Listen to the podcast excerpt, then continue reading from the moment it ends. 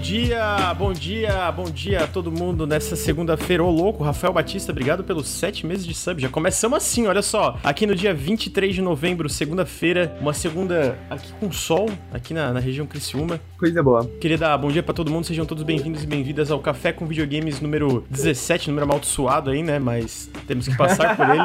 É, Bom dia, bom dia. o Café com Videogames é o podcast onde a gente fala sobre as notícias mais quentes da indústria dos videogames, quentes como esse cafezinho que eu estou bebendo aqui, olha só. Parabéns pelos 16 mil. Eu soube que tá rolando Jogabilidade enquanto a gente tá fazendo esse podcast. Ontem eu não fiz live e. Bom, sábado eu também não fiz porque eu tava. Eu não queria atrapalhar os queridíssimos garotos de jogabilidade que estão com esse evento muito bom, 48 horas, força pra eles. que, Caralho, mano, 48 horas é muito tempo, cara. Puta que pariu, hein? Caralho, 24 É horas a tempo, gente já é. caiu na porrada, brigou. É, 48 horas. Porra, já tava estressadão no final, mandei todo mundo tomar no comer. Porra. Eu tava assistindo, assisti vários pedaços e muito, muito bom. Tá muito bom. Então, fico feliz que eles bateram todas as metas. Já bateram, acho que 35 mil, que é, porra, muito foda. Também tem. Enfim, tava muito legal. Não é pra eles o dinheiro não, Lucas. Sim, mas de qualquer forma. Peraí, a parte do padrinho é, né? As doações diretas não. Mas os 35 mil, o padrinho tá igual. Ninguém quer doar mais pro jogabilidade, não. Já tá bom o suficiente já. Ah, tá. Aí eles deixaram pra lá, agora o que eles querem é fazer boa ação. O que é legal, bacana. Mas tá muito foda. Então, Ele- Eles bateram É. também a- a- as metas de doações também. Enfim, eu tava vendo o Rafa cozinhar, tava, o Rafa fazer curry, eu acho que era. Tá- tava, tava muito bom, muito né? incrível, mano. O Rafa fugindo da abelha. Eu vi o torneio que eles fizeram lá de Smash.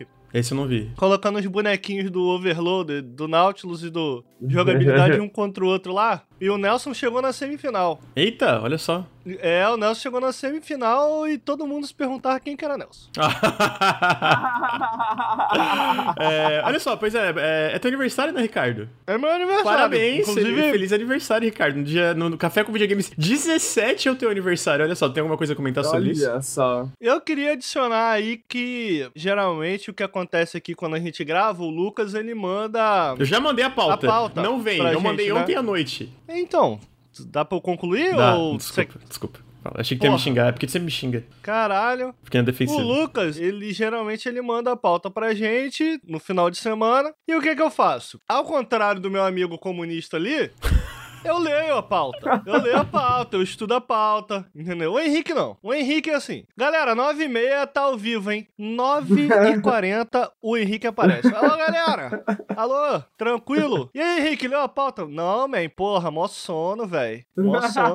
Ah, Porra, pode mano. crer, Henrique, pode crer. Oh, estudei, estudei a vida inteira pra ter esse poder de improviso. Olha aí. Não vou aproveitar dele, cara. Tem Bacana, que aproveitar dele, bacana. cara. Aí o, o Lucas me mandou a pauta essa semana e eu queria anunciar aqui pro Lucas, pro Henrique e pra todo mundo que tá assistindo aí o podcast agora 9h44 horário de Brasília, que eu não li a pauta. Que eu não li a pauta, eu não li nada. Hoje é meu aniversário, eu faço o que eu quiser. Eu não li a pauta, eu não sei do que vai ser, não sei o que eu vou falar também. É isso aí, só isso aí que eu queria adicionar mesmo. É isso aí, ó. Parabéns, tá vendo? Esse é o Ricardo. Feliz aniversário, seu otário. Então é isso, né? Henrique, tu, Henrique, dormiu bem aí? O Ricardo eu sei que tá com sono. Eu também tô com sono, tô com muito sono, mas tamo aí, o cafezinho ajuda a gente a, a sobreviver aí. E tu, Henrique, como é, que, como é que você tá? Você dormiu bem? Tudo certo? Mano, eu gosto de preparar um textinho, né, pra falar aqui, pra me apresentar e tal, pra falar com o pessoal do chat. Aí eu tava pensando, o que que eu vou falar, né, velho? Não queria, mais uma vez, né, mais uma segunda-feira reclamar de acordar cedo no Café com Videogames. Uhum. Mas não vai ser hoje que eu vou parar de reclamar, não, cara. Opa. É horrível acordar cedo. É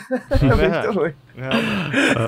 Cara, pior que nas últimas três semanas eu, eu peguei assim de acordar cedo, porque, né, eu tava também cuidando da mãe que tava com Covid, né? Ela tá bem melhor, inclusive, talvez tenha alta essa semana e tal. Peguei essa mania de acordar cedo, porque daí eu acordo, faço as coisas, ia lá, fazia café pra ela, levava comida. E agora não, eu tô acordando todo dia, tipo, 8 da manhã. Sábado, 8 da manhã. Eu fico, caralho, mano. É sábado, mano. Por que, que eu tô acordando essa hora? Não pode, velho. Não pode fazer isso, não. Faz mal pro, pro ser humano um negócio desse, Lucas. Mas é. Queria, antes da gente entrar aí na- nos assuntos principais, eu queria dar os famosos recadinhos. Então, queria lembrar. Recadinho.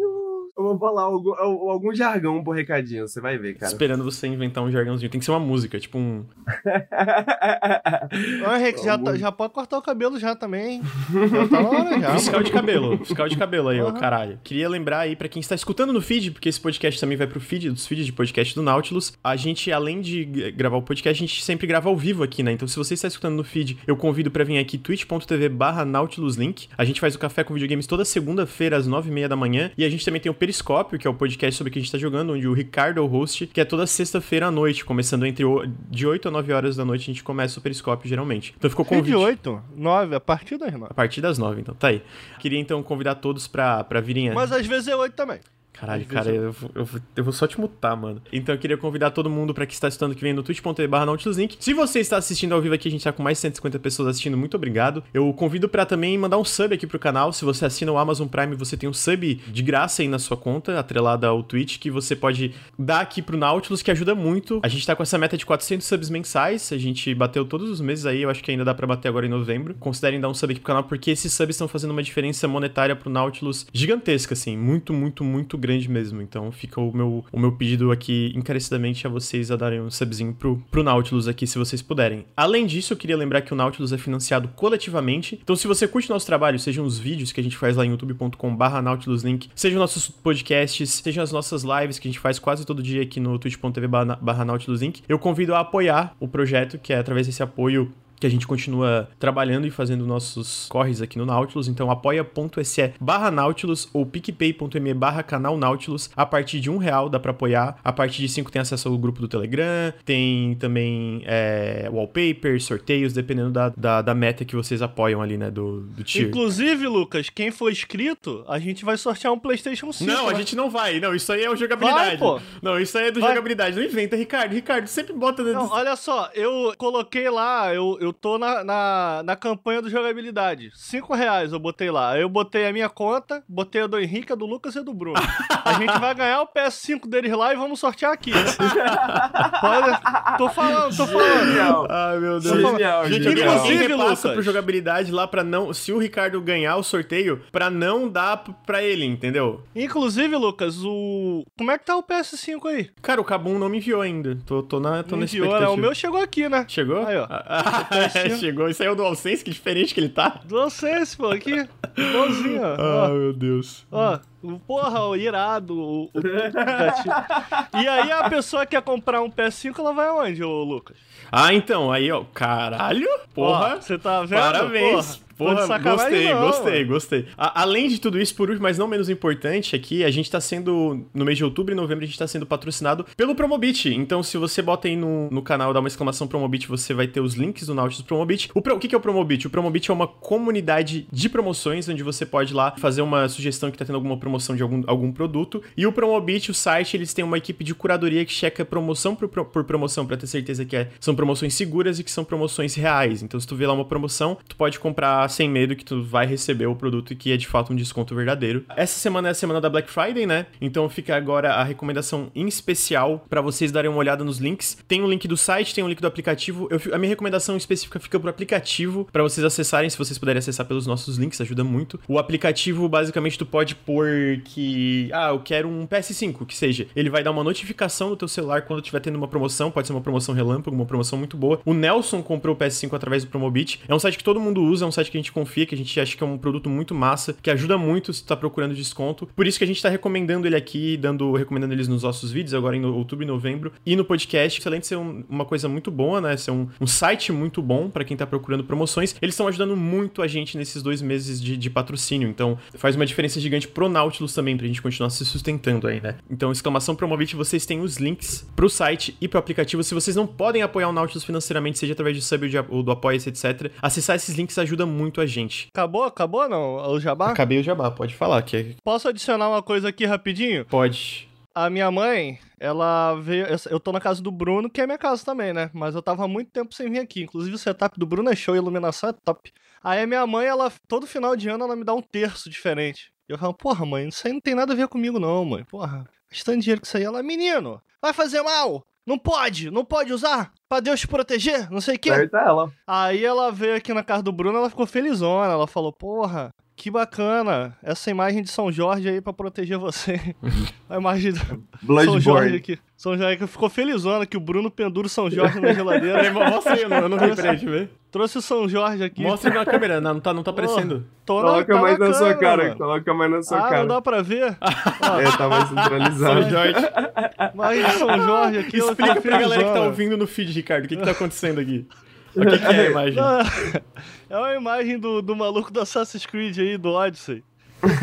Como é que é o nome dele? O Alexios. Caralho, mano, que incrível. Caralho, lembrei o nome Olha, do protagonista. Você vê que o Bruno, o Bruno parece um bom menino mesmo quando ele não tá em casa, né, mano? Pode ser imagem de videogame, mas parece um bom menino. O Bruno é bom menino, o Bruno é bom menino. E eu queria fazer aqui agradecer rapidamente duas pessoas que apoiam o Nautilus. Primeiro, na real, obrigado pelos bits, Ascudel. Ah, mas ah, duas pessoas que apoiam o Nautilus e permitem que a gente continue nosso, nosso trabalho, que é o Shawan de Campos Almeida, que apoia no apoia.se, e o Vitor Fernandes, que é pelo PicPay. Então, muito obrigado pelo apoio de vocês. Vocês estão mantendo o Nautilus vivo aí. Então, tá aí. Muito obrigado. Agora, Ô, Lucas, deixa eu, antes da gente começar o podcast, eu posso trazer uma questão aqui rapidamente? não sei, Ricardo, pensa bem antes de trazer a questão. Ah, ah, Tem certeza que tu quer trazer a questão? Sabe quando tu vai twittar e tu pensa, será que eu devo twittar isso aqui? Tu deve trazer essa questão pra cá? Eu acho que pode ser uma questão interessante. Pode ser uma questão Vai, então, interessante. fala.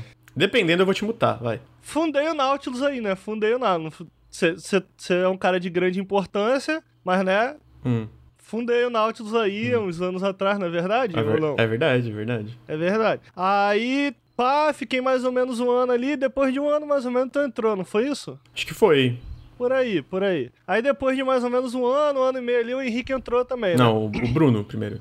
O Bruno. Não, mas não o foi Bruno um ano que- inteiro, se- mas não foi um ano inteiro depois que eu entrei que o Bruno entrou, eu acho. Ou foi? O Bruno que é uns seis meses. Foi uns seis assim. meses, eu acho. Só que a gente já tinha meses. lançado va- vários vídeos já. O Henrique o quê? Um ano e meio? Um ano e meio depois que a gente começou a fazer por aí? Ou não? Acho que dois, acho que dois. Um ano e meio. Uns dois, acho que uns dois. Um ano só depois que vocês começaram a fazer live e apoia-se. Mas aí. cê- Você hoje, ô Henrique, você tira. Você diria que parte do seu sustento vem do Nautilus aí ou não? Sim, mano. Diria que. Ah, lá uma vem, boa cara. parte. A, ma- a maior você, parte. e a maior você, parte. Lucas? E você? Sim, eu você só diria tinha... O, o meu único salário é do Nautilus. Vocês todos têm outros empregos, eu não que. tenho. Olha né? aí. Bacana. E fui eu que fundei lá atrás, né? Hum. Você não acha que de repente vale a pena hoje aqui a gente bater um parabéns pra você? Assim, não? Pra mim? Pra mim, pra mim. Ah, parabéns pra você. Pra mim é bater assim, cantar. É. Eu acho, eu acho, eu Parabéns acho. Opa, você nessa data querida. Muitas felicidades, muitos anos de vida. Opa, boa, agora- data querida. Muitas felicidades, muitos anos de vida. Bacana, bacana. Obrigado aí. Caralho, mano, eu tava com medo, achei que ele me xingava. É, chega, Henrique. querida, muitas felicidades. Obrigado aí. É isso aí, obrigado, obrigado. Isso ficou in- incrível. Eu acho que a gente devia trocar a, a musiquinha de abertura do podcast e deixar a gente cantando parabéns. Aí entre e começa o É podcast. big, é big, Caralho, é mano, big, é o big, Henrique é ele big. vai, né? Opa. Ele vai, né? É, é, Tu solta, ele vai. Ricardo! Boa, Ricardo, boa, cadê o chat? Ricardo. Porra. Eu queria saber se vale a exaltação hoje no meu dia. Isso aí, vai de cada um aí. É, Vai de cada um. Mas tá bom, obrigado aí, Henrique, pela, pelo esforço. Lucas, eu cantei também. Eu, eu cantei também. Mas tá bom, tá bom. Ah, meu Deus, mano. Tá feliz, Ricardo, agora? Tá feliz? Tô feliz, tô tranquilo aí. Então tá. É, marcas, pô, meu aniversário aí, ó. Gosto, me amarro na CD Projekt, não gosto tanto da Ubisoft, não. Mas CD Projekt, de repente, aí quiser me dar um agrado, e é isso aí que eu tenho a dizer. Então tá, a gente vai entrar agora na. Xbox aí, porra, livrei vocês de uma boa, hein? Caralho, vocês não vão mandar um negócio aqui pra casa já, então. Desculpa, terminei, terminei, terminei. Agora que a gente terminou aí a, a introdução do Café com Videogame 17, aí tá aí as introduções. Basicamente hoje a gente vai falar sobre, o The Game- sobre as indicações do The Game Awards. A gente vai ali pe- pelas categorias principais, a gente ninguém manja nada de esportes aqui no geral. O Henrique eu acho que manja, mas nem ele manja direto, direito essas premiações de esportes, eu acho. Então a gente vai focar na parte do- dos jogos ali e vai comentar sobre as premiações, o que, que acha que podia ganhar, o que, que a gente acha que faltou. E no final discutir um pouco sobre o evento como um todo, o que, que devia melhorar, não devia melhorar e por que, que vocês deviam ver o Nautilus Awards, que vai ser muito mais legal. Já tá fazendo promessa aí, Ué, né, os jogos do ano do Nautilus tem todo ano. O Nautilus Awards é isso, tá? Não é um Ah, evento, só pra achei- deixar bem claro. Ah, ó, bem, bem bom que você deixou claro. Só pra deixar bem claro, só pra deixar bem claro. Mas antes disso, a gente tem as nossas notícias rápidas que eu roubei aí do Notícias Nove Mãe, né? Que o Heitor tem essas notícias rápidas que ele fala sobre. E eu vou trazer aqui a primeira notícia rápida. Peraí, qual que é o nome desse quadro, dessa parte do, do Eu não podcast? pensei, eu não pensei. nome. Pen- pensa aí, tu é um bom nome. com o nome, Henrique. Pensa um nome aí. Rapidinhas. Rapidinho, caralho. Nossa, criatividade? Porra! Rapidinho? Ai, meu Deus do céu, cara. Caramba. Não, mas vamos, vamos lá. Eu vou pensar Bacana. no nome. Enquanto não penso, a gente vai deixar aí as notícias rápidas. Esse é o nome do blog, por enquanto. Opa. A primeira notícia é que o Xbox Series X e S, que é. Caralho, mano, que nome bosta. A Microsoft soltou uma, uma nota declarando que foi o maior lançamento da história de um console do Xbox. O que, que vocês acham disso, gente? O maior lançamento da história. Vocês acham que foi merecido? Porra, cara, vamos parar pra pensar aqui. Vamos parar pra pensar aqui. O, Eu também acho que é natural, assim. o Xbox, quando ele que ser, né? É saiu. o, é o mínimo, né? É o mínimo. O Xbox, quando ele saiu, vamos combinar aqui entre a gente, que ele não gozava de grande popularidade, né? Uhum. O primeiro, o primeiro. Sim. Ali a Sony ainda. Aí a gente puxa aí pro Xbox 360, que já foi, já deu uma melhorada, né? Já deu uma melhorada, já a galera já, pô, já gostava do Xbox, pá. Já deu uma melhorada, subiu aí, a galera foi comprar e tal. Vê se eu tô errando aqui, Aloy. O Xbox One, o- não, One, One, é, o Xbox One já chegou meio cagado, né? Já Mas tu cagado sabia que, o lançamento do One, pelo menos no- eu acho que nas regiões que ele saiu, ele foi maior do que o do 360? Por incrível que pareça. Não, na- natural, natural, porque é a construção da marca, né? Uhum. Mas ainda assim, bom, não vou, não vou dar nenhuma certeza porque não tem nenhum dado que comprove o que eu tô dizendo. Mas o, o lançamento do Xbox One ele foi um pouco prejudicado por aquelas ideias tão Não, foi erradas que eles muito. Eles falam abertamente, o, em- em- os executivos ali, Phil Spencer, etc. Eles falam, cara, a gente cagou ali no lançamento do, do One, né? Tanto que vendeu muito. Tipo, ele teve um lançamento maior, mas ele vendeu menos que o 360, né? Então, o- o- a questão aqui, não tô querendo diminuir o Xbox de maneira nenhuma, me parece meio natural, né? Uhum. Ah, princi- principalmente por conta da, da construção da marca e o Xbox Series X aí e o S parecem ser o puta, puta console da hora. Mas é, o que me parece um pouco estranho é porque ele não tem. Me corrija se eu estiver errado. Não vem, a princípio, no lançamento com nenhum. Também achei o PlayStation 5 fraco, tá? PlayStation 5, a, a parada que a galera tá comprando aí pra jogar é Demon Souls. Uhum.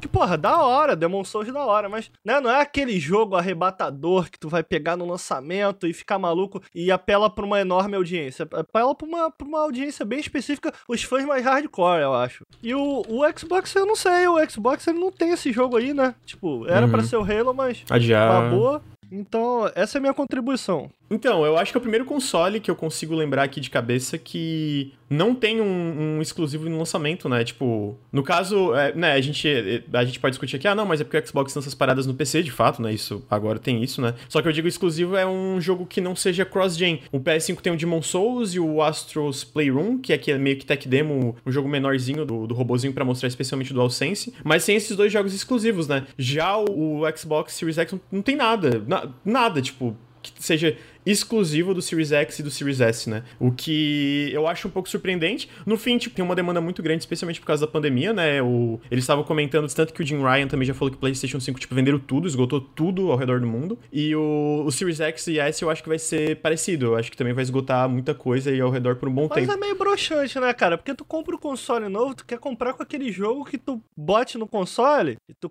Caralho, meu irmão. Porra, nova geração aí. Ainda que eu não acredite que esse jogo seja o Demon Souls, ainda que esteja bonito, sacou? É alguma coisa, né? É alguma coisa. O, o Xbox, eles, pô, eles deram uma melhorada aí no, em jogos com o próprio Gears e tal, mas, né? Uhum. Não é o. Não tem aquele jogo que tu. Eu, eu concordo, eu concordo. Eu acho que teve, né, deu muito problema ali na pandemia, tem muito problema por conta de eles estar tendo que ter essa recuperação aí dessa pipeline, né, desse negócio de que- criar conteúdo exclusivo, tanto que eles compraram várias empresas, estão expandindo as que eles compra- compraram a Bethesda, compraram outras empresas que estão expandindo, tipo Obsidian e, e Double Fine, etc, né? E só que eles estão tendo que, basicamente, enquanto a Sony e a Nintendo já tinham essa parada meio que preparada, tipo, tanto que tu vê que o primeiro ano da Sony já tá muito forte, né? Teve o lançamento ali Aham. do teve esses três jogos aí no. Teve o Sackboy, o Miles Morales, o Demon Souls, o Astros Playroom. Em fevereiro já tem aquele jogo de corrida lá, de multiplayer. Tem, sei lá, outros jogos temporariamente exclusivos, inclusive o próprio Deathloop, que é um de uma hoje de um hoje de uma empresa da Microsoft e tem outras coisas. E a Microsoft tá correndo atrás, né? Então a gente vê esse problema de exclusivos que no fim eu acho que é melhor pensar no longo prazo, que foi uma coisa que eles não pensaram antes com o Xbox One até o próprio 360 se ferraram. Só que chega no lançamento é um pouco estranho, né? Tipo um peido molhado assim. Eu continuo achando também o, o, nome desses consoles uma merda inacreditável. É, meio, meio zoado. É, né? eu tava comentando ontem, eu fiz uma live, eu tava comentando que a minha namorada, ela não é uma grande conhecedora de videogames e tal, mas eu acabo comentando com ela algumas coisas, porque, né, eu, eu- eu- por bem ou por mal, esse é meu trabalho, eu respiro um pouco disso. E a gente foi numa Americanas e tinha o Series S lá. E aí tinha do- lado a lado Xbox Series S e Xbox One S. Uhum. E eu perguntei pra ela, qual é o da nova geração? Porra, e, e a, e a caixa é parecida, brother. As duas brancas. Primeiro, é diferente? Eu falei, é diferente. Aí ela ficou olhando. aí ela escolheu o One S, porque tinha 1 terabyte e o outro tinha 512. Aí eu falei, porra, é o outro. Aí ela, sério? Por que, que eles fizeram isso? Esses nomes que eles colocam, né, cara? Uhum. Tem uma parada que não dá pra reclamar o PlayStation 1, 2, 3, 4, 5. Tipo, por exemplo, do Xbox pro 360, que eu acho 360 um bom nome, inclusive, mas depois, né, é meio confuso a partir do One e etc. Mas a, a- basicamente a linha de raciocínio é que, tipo, se eles lançassem o Xbox 2 e o PlayStation 3, ia ficar, tipo, um, Xbox 2 é inferior, sabe? E aí foi a, a linha de raciocínio. Só que daí, tipo, pro, disso pra Xbox One, Xbox One X, Xbox Series X, Xbox Series S, fica meio confuso mesmo, né? Então. Porra, que nome merda. Xbox Series, cara. Mas tá aí, né?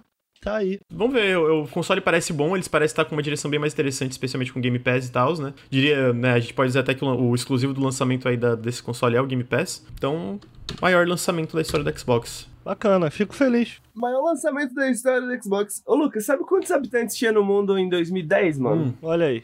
Eu sinto que eu tô. Parece que eu vou levar um esporro, tá ligado? Tipo, caralho, Lucas. Não, é, não, é, não, não, essa é a notícia, é mais a notícia. Tinha 6,9 bilhões de habitantes, Lucas, 2010. 2020, Lucas, tem 7,7 bilhões de habitantes no mundo. Olha aí. Tinha que ser o maior Verdade. lançamento, né, velho? Tem mais gente no mundo jogando videogame Acho. de maneira Será? geral. Será? É, é- é uma obrigação que seja o maior lançamento, velho. Você acha?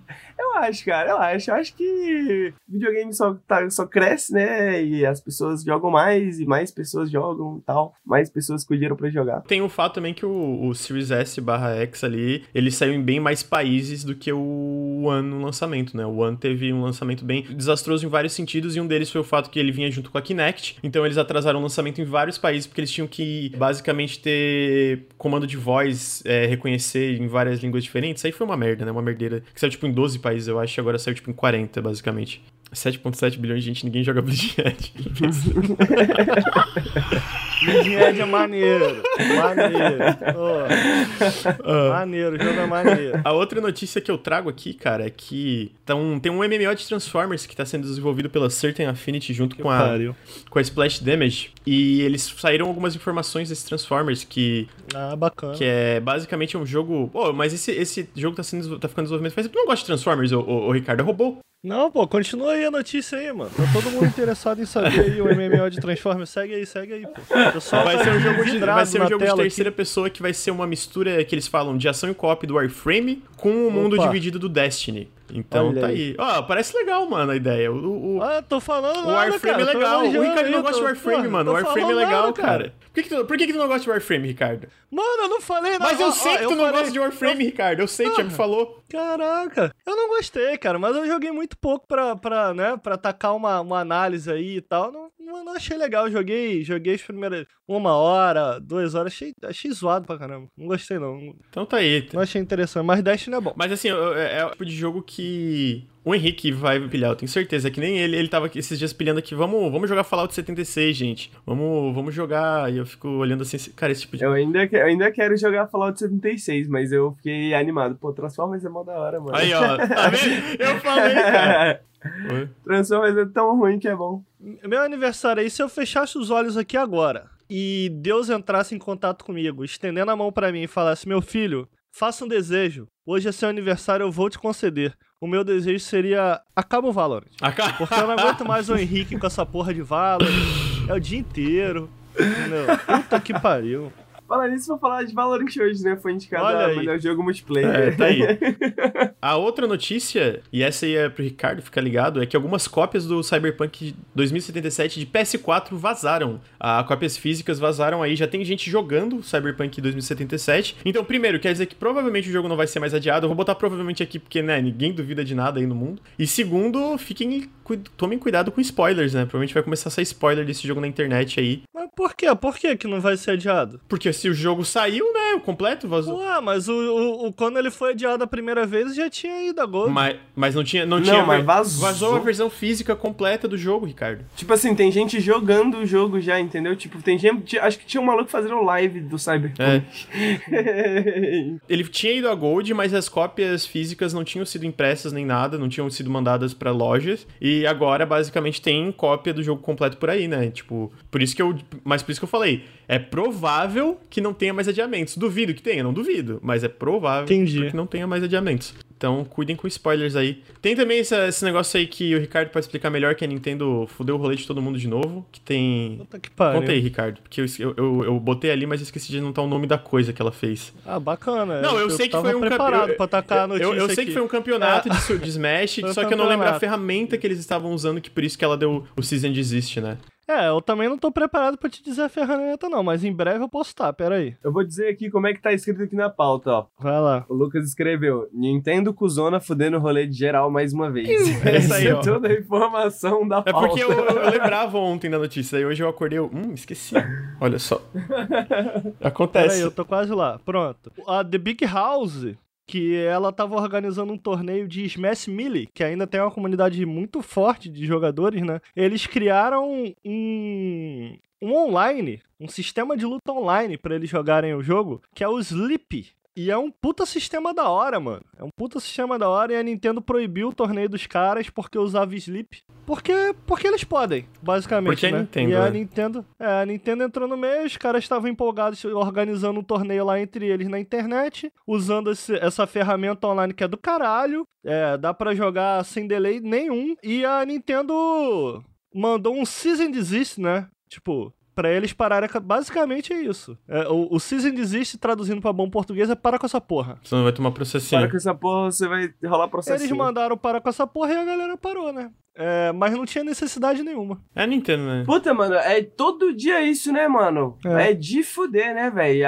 O pessoal fala, ai, todo dia você fica aí reclamando do capitalismo. Mas, porra, olha isso, velho. Todo dia uma merda dessa. É, Vai é tomar no cu. inacreditável. E a Nintendo sempre faz essas cagadas, é. mas é, tipo, não é uma vez ou outra, é sempre, né? Por fim, não tá aqui, mas eu, eu lembrei de outra notícia aqui, que tava tendo uma entrevista com o Jim Ryan e perguntaram pra ele, God of War Ragnarok, esse é o nome do God of War novo, se eu não me engano, vai ser exclusivo de Playstation 5? Ele falou, não posso responder essa pergunta agora. Então fica a minha pergunta, a minha pergunta aqui aos meus colegas, vocês acham que o God of War vai ser cross-gen, assim como o Horizon? Eu acho que os vikings são os novos zumbis, velho. Eu não sei, mano. Tudo é viking agora. Tudo ah, é não nórdico. começa, mano. Pô, saiu um jogo de viking aqui, outro. Eu, eu aceitaria se você falasse os samurais. Caralho, Os saiu samurais dois tá jogos, saiu o Ghost of Tsushima Ah, e o mas- Sekiro. É, é, ma- mas tá aí, tá, Samurai. tá aí, tá aí uma boa analogia. Os Ai, não. vikings são os novos samurais, velho. Os vikings são os novos samurais. Porra, Nioh Sekiro, esse jogo novo aí do... do, do- Nioh, Sekiro e Ghost of. Tsushima. E aí? Que fizeram Isla, mano, e uma porrada É, mais aí disse, de jogo independente. outros jogos. Ghost Runner. O Ghost Runner. não é Nossa. samurai, mano, é cyberpunk. Ghost Runner é samurai sim, cara. É samurai e É, cyberpunk. Sabe uma tem um bagulho mais samurai, cyberpunk do que samurai, velho? Tem muito samurai, tem muito samurai. Bastante samurai, Ah, não, bastante mano, vocês são- samurai. Vocês são muito bastante samurai. O Viking não, o Viking Vamos não. um viking cyberpunk, pelo menos, O mano. vou Viking tá um começando melhor. agora. O Viking tá com. Nioh eu já falei, porra. Tá começando agora, mas já cansou, né não, Ricardo? Não, não, cansou não, tá só começando. É verdade. Não, não, no não, Cyberpunk não, não. fala Wake Up Samurai. Então o, o Cyberpunk também é de samurai, né? Então. Ah, fica na tua aí, segue o, segue o programa aí. Enfim, né? E vai- tem esse lance aí do, do God of War Ragnarok, né? Vamos ver se vai ser cross-gen também. Eu não duvido da possibilidade, até porque tem cento. Não, vai ser, vai ser, vai ser Será, exclusivo, mano? Porque tem ser 114 milhões de PlayStation, PlayStations 4 ao redor do mundo aí. Eu acho que é um número bem considerável pra, às vezes, ignorarem. Por isso que o Horizon vai ser cross-gen também, né? Mas a Sony, ela não quer. Ela, ela não, ela não quer vender jogo, não. Ela quer vender console aí. Especialmente nesses primeiros anos. E o God of War é um puta Pô, e atrativo. o Horizon não é? Acho que God of War é mais, não é não? Eu acho que God of War vendeu mais, mas o Horizon também foi, fez um baita sucesso. Acho que vendeu mais de 10 milhões de cópias. Porque o God of War acaba sendo uma franquia meio tradicional aí, né? Já tá há um bom tempo associada à marca e tal. Sei, me parece que chama bastante atenção. Acho difícil, cara. Acho difícil de acreditar que eles já não tinham um PS5 lá desde que o God of War lançou pra PS4. É di- Acho, acho difícil de acreditar que eles vão fazer. Porque para pra pensar, até desafia um pouco a lógica do que, do que eles fizeram ali no God of War 1, 2 e no 3 eles já tá, Quando acabou o 2, eles já estavam trabalhando no 3, cara. Já estavam com o PS3 lá trabalhando. E uma parada que tá associada inevitavelmente ao, ao God of War é o, a parte visual, assim como os trabalhos da Naughty Dog, sabe? Senão não dá para desassociar mais. Essa é, corrida tecnológica aí tá associada a essas franquias, né? Eles mostrarem o poderio do console e tal. Acaba achando que o God of War é o, é o jogo perfeito para isso. É lógico eu posso estar errado, né? Mas eu, eu acredito que eu acredito que vem exclusivo do PS5. É que eu penso em relação, por exemplo, a um showcase técnico, geralmente os jogos da Guerrilla sempre foram também, né? Tanto o Horizon como que o Zone, independentemente do que, que a gente, tipo, a pessoa acha da qualidade do jogo. E no fim, o Forbidden West tá para sair final de 2021 e já é confirmado o cross-gen, uhum. né? Então, quando eu falo assim que eles perguntaram para ele, ah, vai ser exclusivo do PlayStation 5, ele falou, não posso responder. Alguém no chat comentou, ah, pela possibilidade de sair para PS4. E é bem disso que eu tô falando, né? Não acho que vai sair para PC nem nada. Existe uma possibilidade de ser cross-gen, exatamente por ser um jogo com um apelo tão grande às vezes, né? Mas, não sei, vamos ter que descobrir aí quando mostrar, começarem a mostrar mais coisa do jogo. É, e o próprio Zelda saiu pra. Saiu Wii U, pra Wii U. Wii U, né? Wii U e Switch não machucou o Switch de nenhuma maneira, né?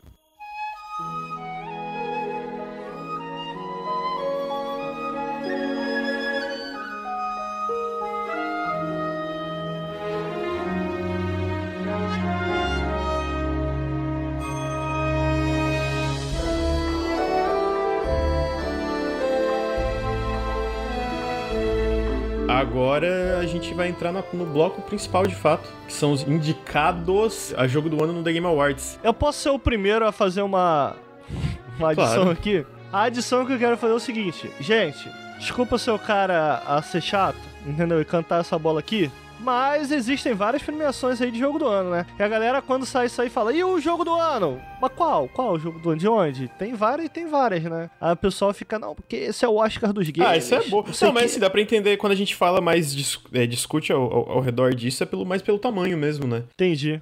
Mas, né, não quer dizer que necessariamente são sempre boas. Apesar de que ano passado, quando o Sekiro ganhou, eu fiquei aí, ó, mereceu ganhar. O Sekiro é um jogo que merecia ganhar jogo do ano. Maneiro, maneiro, foi maneiro. Hoje em dia é quantos jogos do ano o jogo ganhou, né? Pô, esse ano aqui ganhou é, é. quatro premiações de jogos do ano. Esse aqui ganhou só duas. Eu lembro que teve um jogo, cara, eu não sei se foi. Foi um jogo, tipo, que ele não foi muito bem avaliado, só que ele apareceu em alguma lista de um, de um jogo de jogo do ano de algum site. E aí, tipo, tinha na capa do, do jogo, sabe? Tipo, ah, Game of the Year Contender, assim. E era tipo.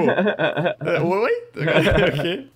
Marketing malandro, assim. tipo, a gente publica um jogo do ano do Nautilus e alguém coloca assim, né? Indicado jogo do ano. Pois é. Mas uh, basicamente a gente vai pelas categorias, talvez não todas, tem bastante, assim, mas a ideia é discutir um pouco e no final falar sobre o que a gente sente que fez falta, às vezes falar o que a gente acha que não devia estar. Tá. E vamos começar já com a maior premiação de todas aí, porque foi a primeira que eu botei na lista, então foda-se, vai ser essa aí. Que é a premiação Opa. de jogo do ano. Os indicados a jogo do ano no The Game Awards. Zero suspense, no, né, velho? É, não tem suspense essa porra, não. É só, só, é só, um, é só, é só premiação de joguinho bobo. Vai direto ao ponto. Ah, é, é, é contra-intuitivo. Os indicados a jogo, jogo do ano de 2020 no The Game Awards são Animal Crossing New Horizons, Doom Eternal, Final Fantasy VII Remake, Ghost of Tsushima, Hades e The Last of Us Part 2. Henrique, Ricardo, eu queria saber primeiro o que, que vocês. Eu, eu não quero saber o que, que vocês acham que vai ganhar aqui. Isso aí é o bolão lá do Nautilus que fizeram lá. Isso aí. Queria saber o que, que vocês acham que devia ganhar, no coração de vocês? Qual é o jogo que devia ganhar? Dos indicados? Pode falar o que, que tu acha que fez falta Ai, também. Des... Paradise Killer, que sentiu falta. Com certeza, com certeza. Sim, cara, eu não vou dizer no GOT, assim, eu tava guardando para falar no, no uhum. Melhor Narrativa, outras coisas, mas eu, eu acho que eu senti falta de Paradise Killer, assim. Eu não joguei o Final Fantasy VII Remake, mas, porra, cansou o remake já, né, mano? Acaba com essa porra. Eu acho que dessa lista aí, Hades. Eu acho que dessa lista aí, Hades, porque. Honestamente, porque foi o único que eu joguei. Fora do Eternal, foi o único que eu joguei. É o único que eu posso falar com propriedade e, porra, seria é, sensacional, né? Se a Super Giant conseguisse ganhar um prêmio desse, assim. Que eu, eu tava na dúvida se ia até conseguir participar, né? Tipo, se ia ter, ser indicado e tal. Fiquei bastante contente que foi indicado bastante. Foi, foi oito premiações, amor. Mas eu acho que vai ser complicado ganhar um, o GOT, hein? Eu acho que vai ser bem complicado. Ah, não, mano. The Last of Us vai ganhar tudo essa porra aí. Eu, eu duvido que não. É, né? Eu tô é, imaginando eu também. também. Foi isso que eu votei no bolão, velho. É, eu também fiz. É, no, no início do ano o PlayStation queimou, né? Como ia sair o PlayStation 5, eu decidi que eu não ia comprar outro PlayStation 4. Quem sabe aí durante 2021 eu compro um PS5. Então, cara, eu tenho um pouco de dificuldade de analisar essa lista por conta disso. Eu não joguei The Last of Us, eu não joguei Ghost of Tsushima, eu não joguei Final Fantasy VII, eu não joguei Doom Eternal, eu não joguei Animal Crossing, eu só joguei Hades. Dito isso, eu acabo, né, por estar inserido nesse meio, acompanhando a conversa ao redor desses jogos e tal. Eu senti que a conversa ao redor do Last of Us foi um pouco mista. Eu acho que o Animal Crossing, sinceramente, é um concorrente. Eu acho que o Animal Crossing é um concorrente. Eu notei, eu acho que o quem melhor pode comentar isso de experiência é o Lucas, mas eu notei que o Final Fantasy VII ele, ele, ele causou um ganho de boom. Eu acho que Ghost of Tsushima não, não ganha. Eu acho, acho que nem muito tá difícil. É, eu acho muito difícil. Dom Eterno me parece ser um concorrente, mas eu, eu não acho que ele leva no lugar de um jogo como The Last of Us ou Animal Crossing. Para mim, me parece que os dois grandes concorrentes aí, me parece, os dois concorrentes que estão lutando aí são The Last of Us e Animal Crossing. E aí Até... é por isso que eu acho que vai ser The Last of Us, porque é... acho que é. é difícil darem pra Animal Crossing. Animal Crossing vai receber melhor jogo Até de família. Até onde eu entendo, cara, e aí vocês podem me corrigir se eu estiver errado, essa é uma premiação que ela é escolhida a partir dos votos de jornalistas ao redor uhum. do globo aí, né? Eles... Então, a gente naturalmente, eu, eu acho, e, e, sinceramente, cara, falando bem sinceramente aqui, é o que me faz não gostar tanto dessa premiação, porque é isso, né? É muito democrático, pero não mútil. Pero não mútil, que a galera não. A, acaba sendo. Jornalista, cara. A Jornalista de tem... videogame tem uma galera escrota, né, velho? Não, é, não é que é escrota, o, o Henrique. O jornalista, cara, tem um tempo limitado. E muitas vezes isso acaba impedindo o cara que tá porra, que tá todo dia ali na redação, isso não é uma crítica ao jornalismo de jogos, entendeu? Como eu tenho muitos colegas e acabo estando, de certa maneira, estando inserido nesse meio, o alcance da, da gama de jogos que eles podem jogar acaba sendo o que vai uhum. dar mais cliques, né? O que vai, o que tá chamando mais atenção ali. Então, eu acabo achando que, cara, será que todos os jornalistas ali. O, o Hades, apesar de que o Hades foi um jogo bem popular, mas eu fico achando, porra, cara, me parece que desses jogos aí, entre os mais bem avaliados e populares, tá o The Last of Us e o Animal Crossing. Eu fico achando, cara, é uma... eu, eu prefiro. Eu acho mais interessante quando, cara, tem uma galera, uns críticos ali e eles avaliam. Eu acho mais uhum. interessante assim. Mas como é voto da galera e tal, eu acho muito difícil o The Last of Us não levar. Eu acho que fica entre The Last of Us e Animal Crossing, me parece. Dito isso, com o meu coração, cara, o único que eu joguei foi Hades. Ainda assim, eu gosto muito de Hades, mas eu não acho que eu gostei tanto de Hades quanto vocês, quanto a maioria. Eu acho, eu acho um excelente jogo. Certamente tá no meu top 5 ali, então acaba sendo justo ele estar tá entre, é, entre os 5 indicados aí. Mas, pessoalmente, eu não, eu não, não gostei o suficiente de Hades pra, porra, esse daqui leva o meu. Eu sei que não é o caso do Lucas, é só o meu uhum. caso. Eu joguei todos os indicados. Eu acho um absurdo Ghost of Tsushima estar tá nessa lista. Não por ser um jogo ruim, mas por não ser nem perto do que, a gente pensa em jogo do ano, assim. Na minha opinião, né? Que eu acho que vários outros jogos mereciam estar no lugar dele. Cara, de cabeça eu consigo pensar no Ori 2, no Spelunk 2, eu consigo pensar. Eu nem zerei mais o que, que eu joguei, eu consigo pensar em Desperados 3, eu consigo pensar. E aqui eu não tô falando o que, que entraria na lista no sentido mais é, em relação a ao apelo para uma lista dessas por, por como tu falou, né? De que ser por votos, do que que entra, etc. Eu acho que o Flight Simulator merecia estar tá aí também, sinceramente. Flight Simulator, eu acho que tem muitos jogos que mereciam estar tá no Ghost of Tsushima. O Ghost of Tsushima tem um combate muito legal, mas ele tem uma história fraca. Inclusive, mais na frente a gente vai falar sobre melhor narrativa. É absurdo o Ghost of Tsushima estar tá em melhor narrativa. Teve coisas melhores esse ano. Não só jogos sérios, como jogos que, sei lá, focam em outros aspectos de narrativa, como uma coisa às vezes mais engraçada. Tem o Half-Life Alyx, que a galera fala, que eu imagino que também devia estar na, no, no lugar do Ghost of Tsushima. Mas dessa lista, cara, eu acho que eu escolheria o Hades, dos que eu joguei. Eu amo The Last of Us Part 2, eu acho um jogo muito incrível, mas eu acho que eu gosto um pouco mais de Hades, eu acho, eu realmente gosto muito de Hades. Dito isso, fora o Ghost of Tsushima, eu gosto muito de todos os jogos da lista. Eu também não botaria Final Fantasy VII Remake, para ser sincero. Eu acho que ele é um jogo muito legal, ele tem momentos, mas ele tem muitos probleminhas também, especialmente na questão de side quest e essas paradas assim, né? Tem, é verdade, teve Kentucky Route Zero, a versão completa esse ano também. Saiu em janeiro, foi, né? no iníciozinho, acho que foi. né? É um jogo difícil de premiar também, né? Porque você fica pensando assim, pô, é, pra quem não conhece Kentucky Route Zero, tá sendo lançado em capítulos faz o quê? Quase 10 anos, tá ligado? Uhum. E você premia o episódio, você premia a série inteira, né? Quando ela sai completa, porque os jogos meio que funcionam separados. É também. verdade. É difícil, difícil saber, né? Tipo, no, nesse ponto, assim, é difícil julgar assim. Ah, Eu, eu fico na dúvida até, sabe? Tipo assim, porque a gente vai chegar aqui, jogo do ano e tal. Eu não, não joguei o último capítulo de Kentucky Route Zero, mas, porra, Kentucky Route Zero é um dos jogos mais importantes que eu já joguei na vida, assim, sabe? Aham. Tipo, e... Mas e aí? Foi, tipo, foi muito importante pra mim há dois anos atrás, sabe? É difícil. É foda isso.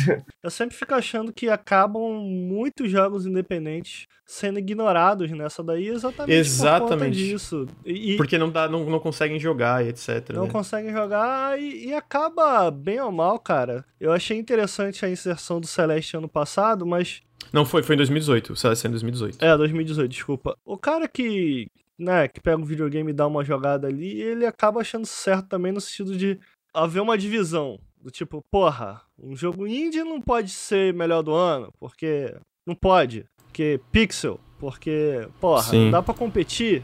Eu acho que a gente já chegou num ponto, né, cara, em que Pra mais B, tem jogos independentes que fazem coisas muito mais interessantes que muitos AAAs, né? Tanto em questão de narrativa quanto jogabilidade também. Então eu fico- acabo achando que. Sinceramente, cara, eu não acho que a lista de melhores do ano está necessariamente ruim. Me incomoda um pouco esse rolê do Game Awards. Eu, não- eu não lembro até que dia, mas tem até X dia de, de, de novembro, né? Novembro. Pra enviar. Se não, se não tá, então, pô, um jogo como Cyberpunk fica pro ano que vem. Eu acho isso meio meio escroto, tá ligado? Na real, na Uhum. real mesmo, é uma corrida pra, pra ser o primeiro jogo do ano de todos. Tipo, porra, a gente tem que fazer primeiro. Eu acho isso meio babaca também. Mas eu, eu não acho que a lista necessariamente ruim, não. O, o Valhalla, ele entrou na- em, alguma, em alguma lista, não? Mais pra frente a gente vai ver. Ele entrou em melhor ação e aventura, melhor mais, mais alguma- algumas, algumas coisas. É, eu acho que pessoalmente, cara, eu tô gostando muito do Valhalla. Eu acho que o Valhalla merece estar aí.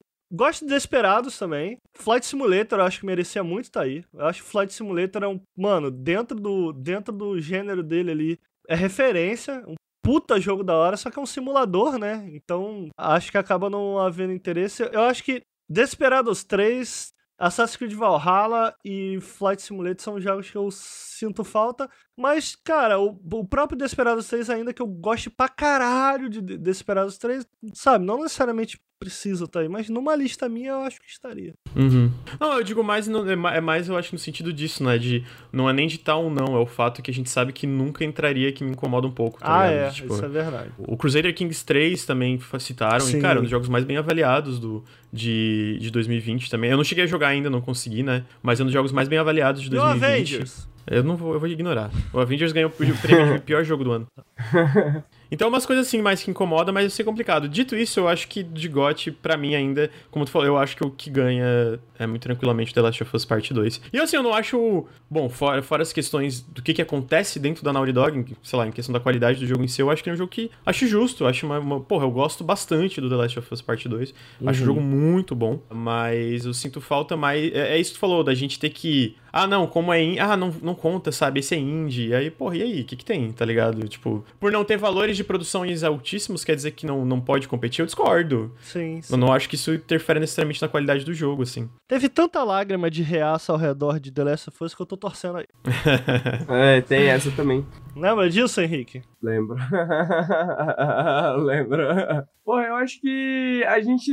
Acho que não premia-se exatamente os melhores jogos do ano, né? E sim os maiores jogos do ano, né? Eu acho Uhum. que. É verdade. Bem colocado. É, o Ricardo falou, tipo, da questão de, ino- de inovação, assim, né? E a gente não vê muita inovação necessariamente, né? Tipo, eu acho que o mais inovador aí talvez seja AIDS, talvez, né? E, tipo, porra, Disco É Elysium no Não, outro Doom- ano. O Doom, É, o- um Doom um pouco. Eu não acho que o Doom inova. O Doom, ele só, ele só arrisca um pouco no meio de, de, de jogos grandes ali, pela dificuldade, pelo combate dele, eu acho. É, é porque tem o de 2016, mas, tipo, é um FPS bem diferenciado ainda. né? Sim, sim, aham. Eu acho que acaba nisso, assim, tipo, pelo menos o The Game Awards especificamente, né? Eu não posso falar pelas outras premiações, mas o The Game Awards especificamente, ele, pra mim, sempre me parece muito essa pegada grandes jogos, tá ligado? Os jogos mais maximalistas do ano, assim, esses são os jogos que vão ser premiados, tipo, e, e- e raramente falha, né? É. É, co- costuma, costuma ser esses mesmos, né? Por isso que eu acho que The Last of Us é a maior chance, porque por mais que seja uma conversa meio mista ao redor dele, né? É a maior conversa, né? Talvez. É verdade. É, então, eu acho que é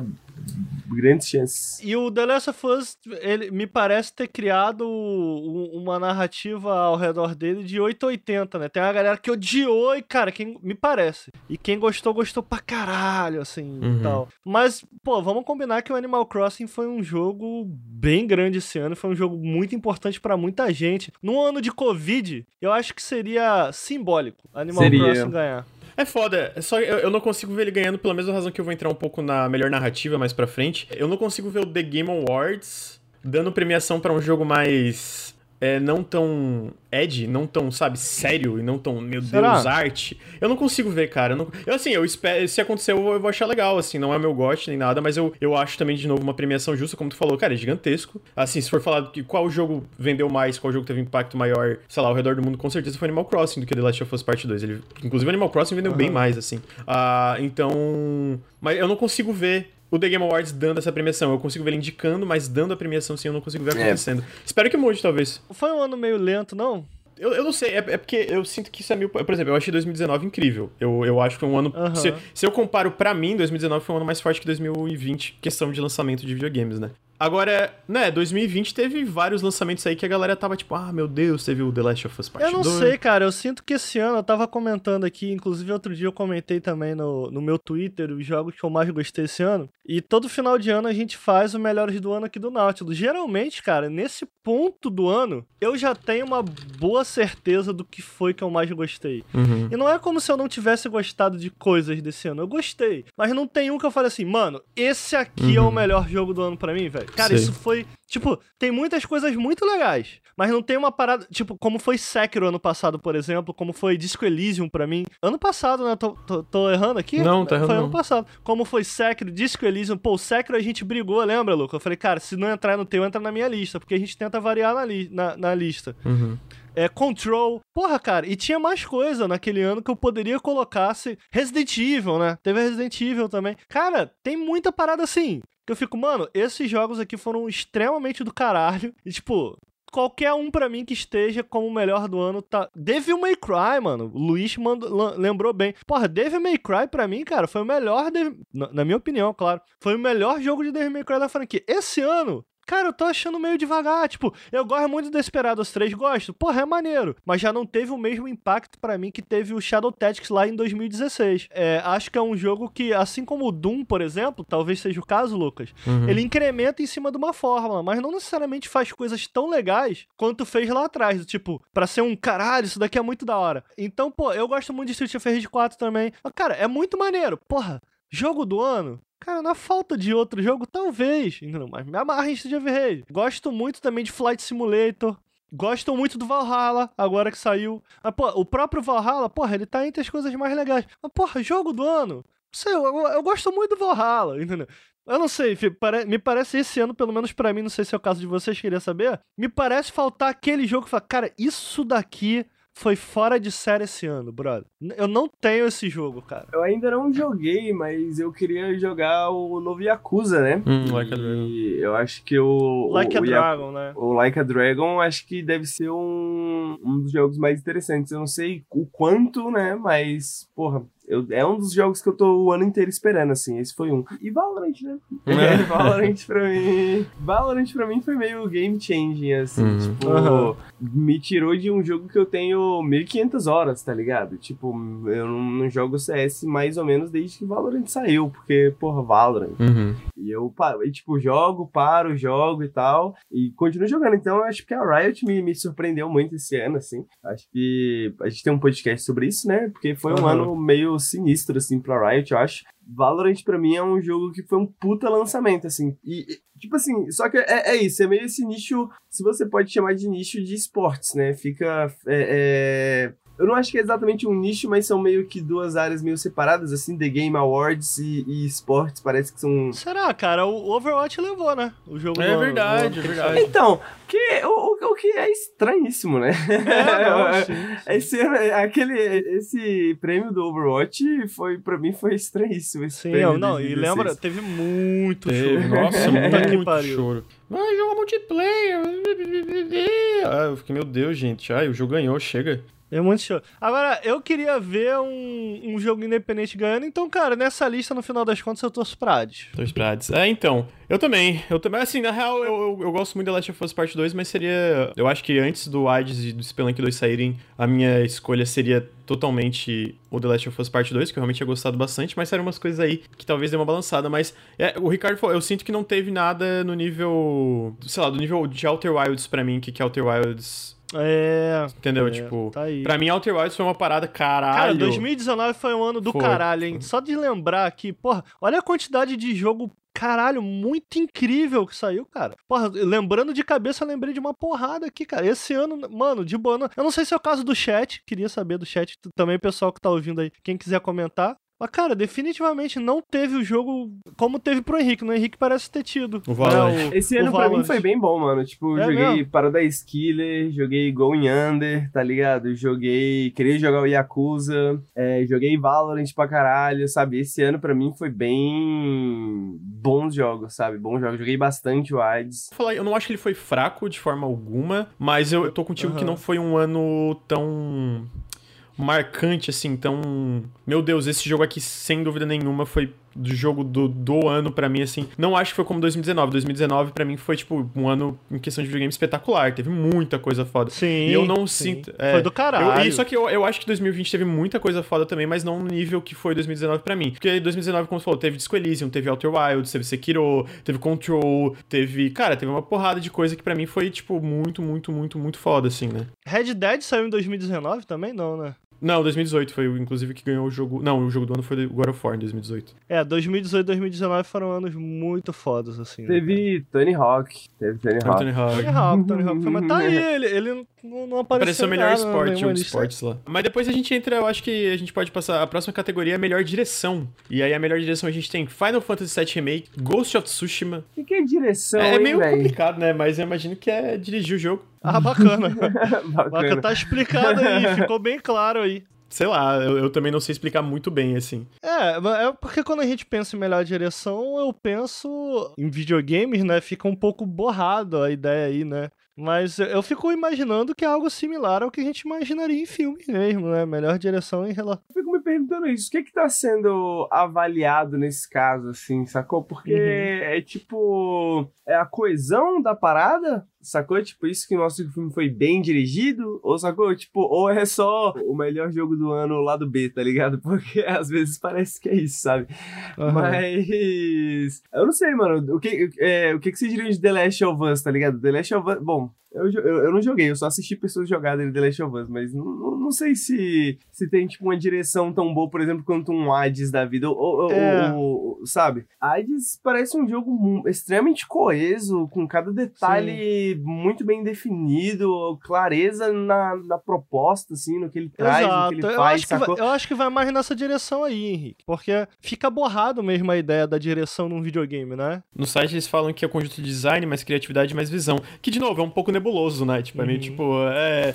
É, totalmente, é é bem vago assim. caralho. Uhum. né? Eles definiram tão bem quanto a gente. Pois é. que é uma premiação que, cara, qual a chance disso não ir pra The Last É. of Us? É, Porque- qual é a chance? Essa que Porque, é a minha entendeu? pergunta, tá Quando ligado? a gente pensa em direção, quem você conhece desses jogos aí que dirigiu o jogo? Eu só conheço o maluco do The Last of Us. né? É, o Neil Druckmann, foi diretor do exatamente. The Last of Us, tá ligado? Exatamente, porque é isso que eu ia falar, mano. Hades pra mim é o jogo que é claramente o jogo melhor dirigido. E o Half-Life Alyx eu imagino que deva ter uma direção foda também, porque os jogos da Valve costumam ser bastante nessa pegada. Agora, o The Last of Us, ele é o jogo dessa lista que tem mais essa fama de, tipo, é um jogo autoral, tá ligado? É um jogo que tem o dedo do Neil Druckmann em tudo, que ele tocou em tudo, que tá Aham. tudo ali, pá e tal. Me parece muito óbvio que The Last of Us vai ganhar, e aí eu posso estar errado, né? O futuro vai dizer. Uhum. Mas, embora eu acho que tá longe de ser o, o, o mais merecido, sabe? Eu tava pensando aqui nos diretores que eu sei o nome, mas o, o do Hades, o Greg Kasavin, que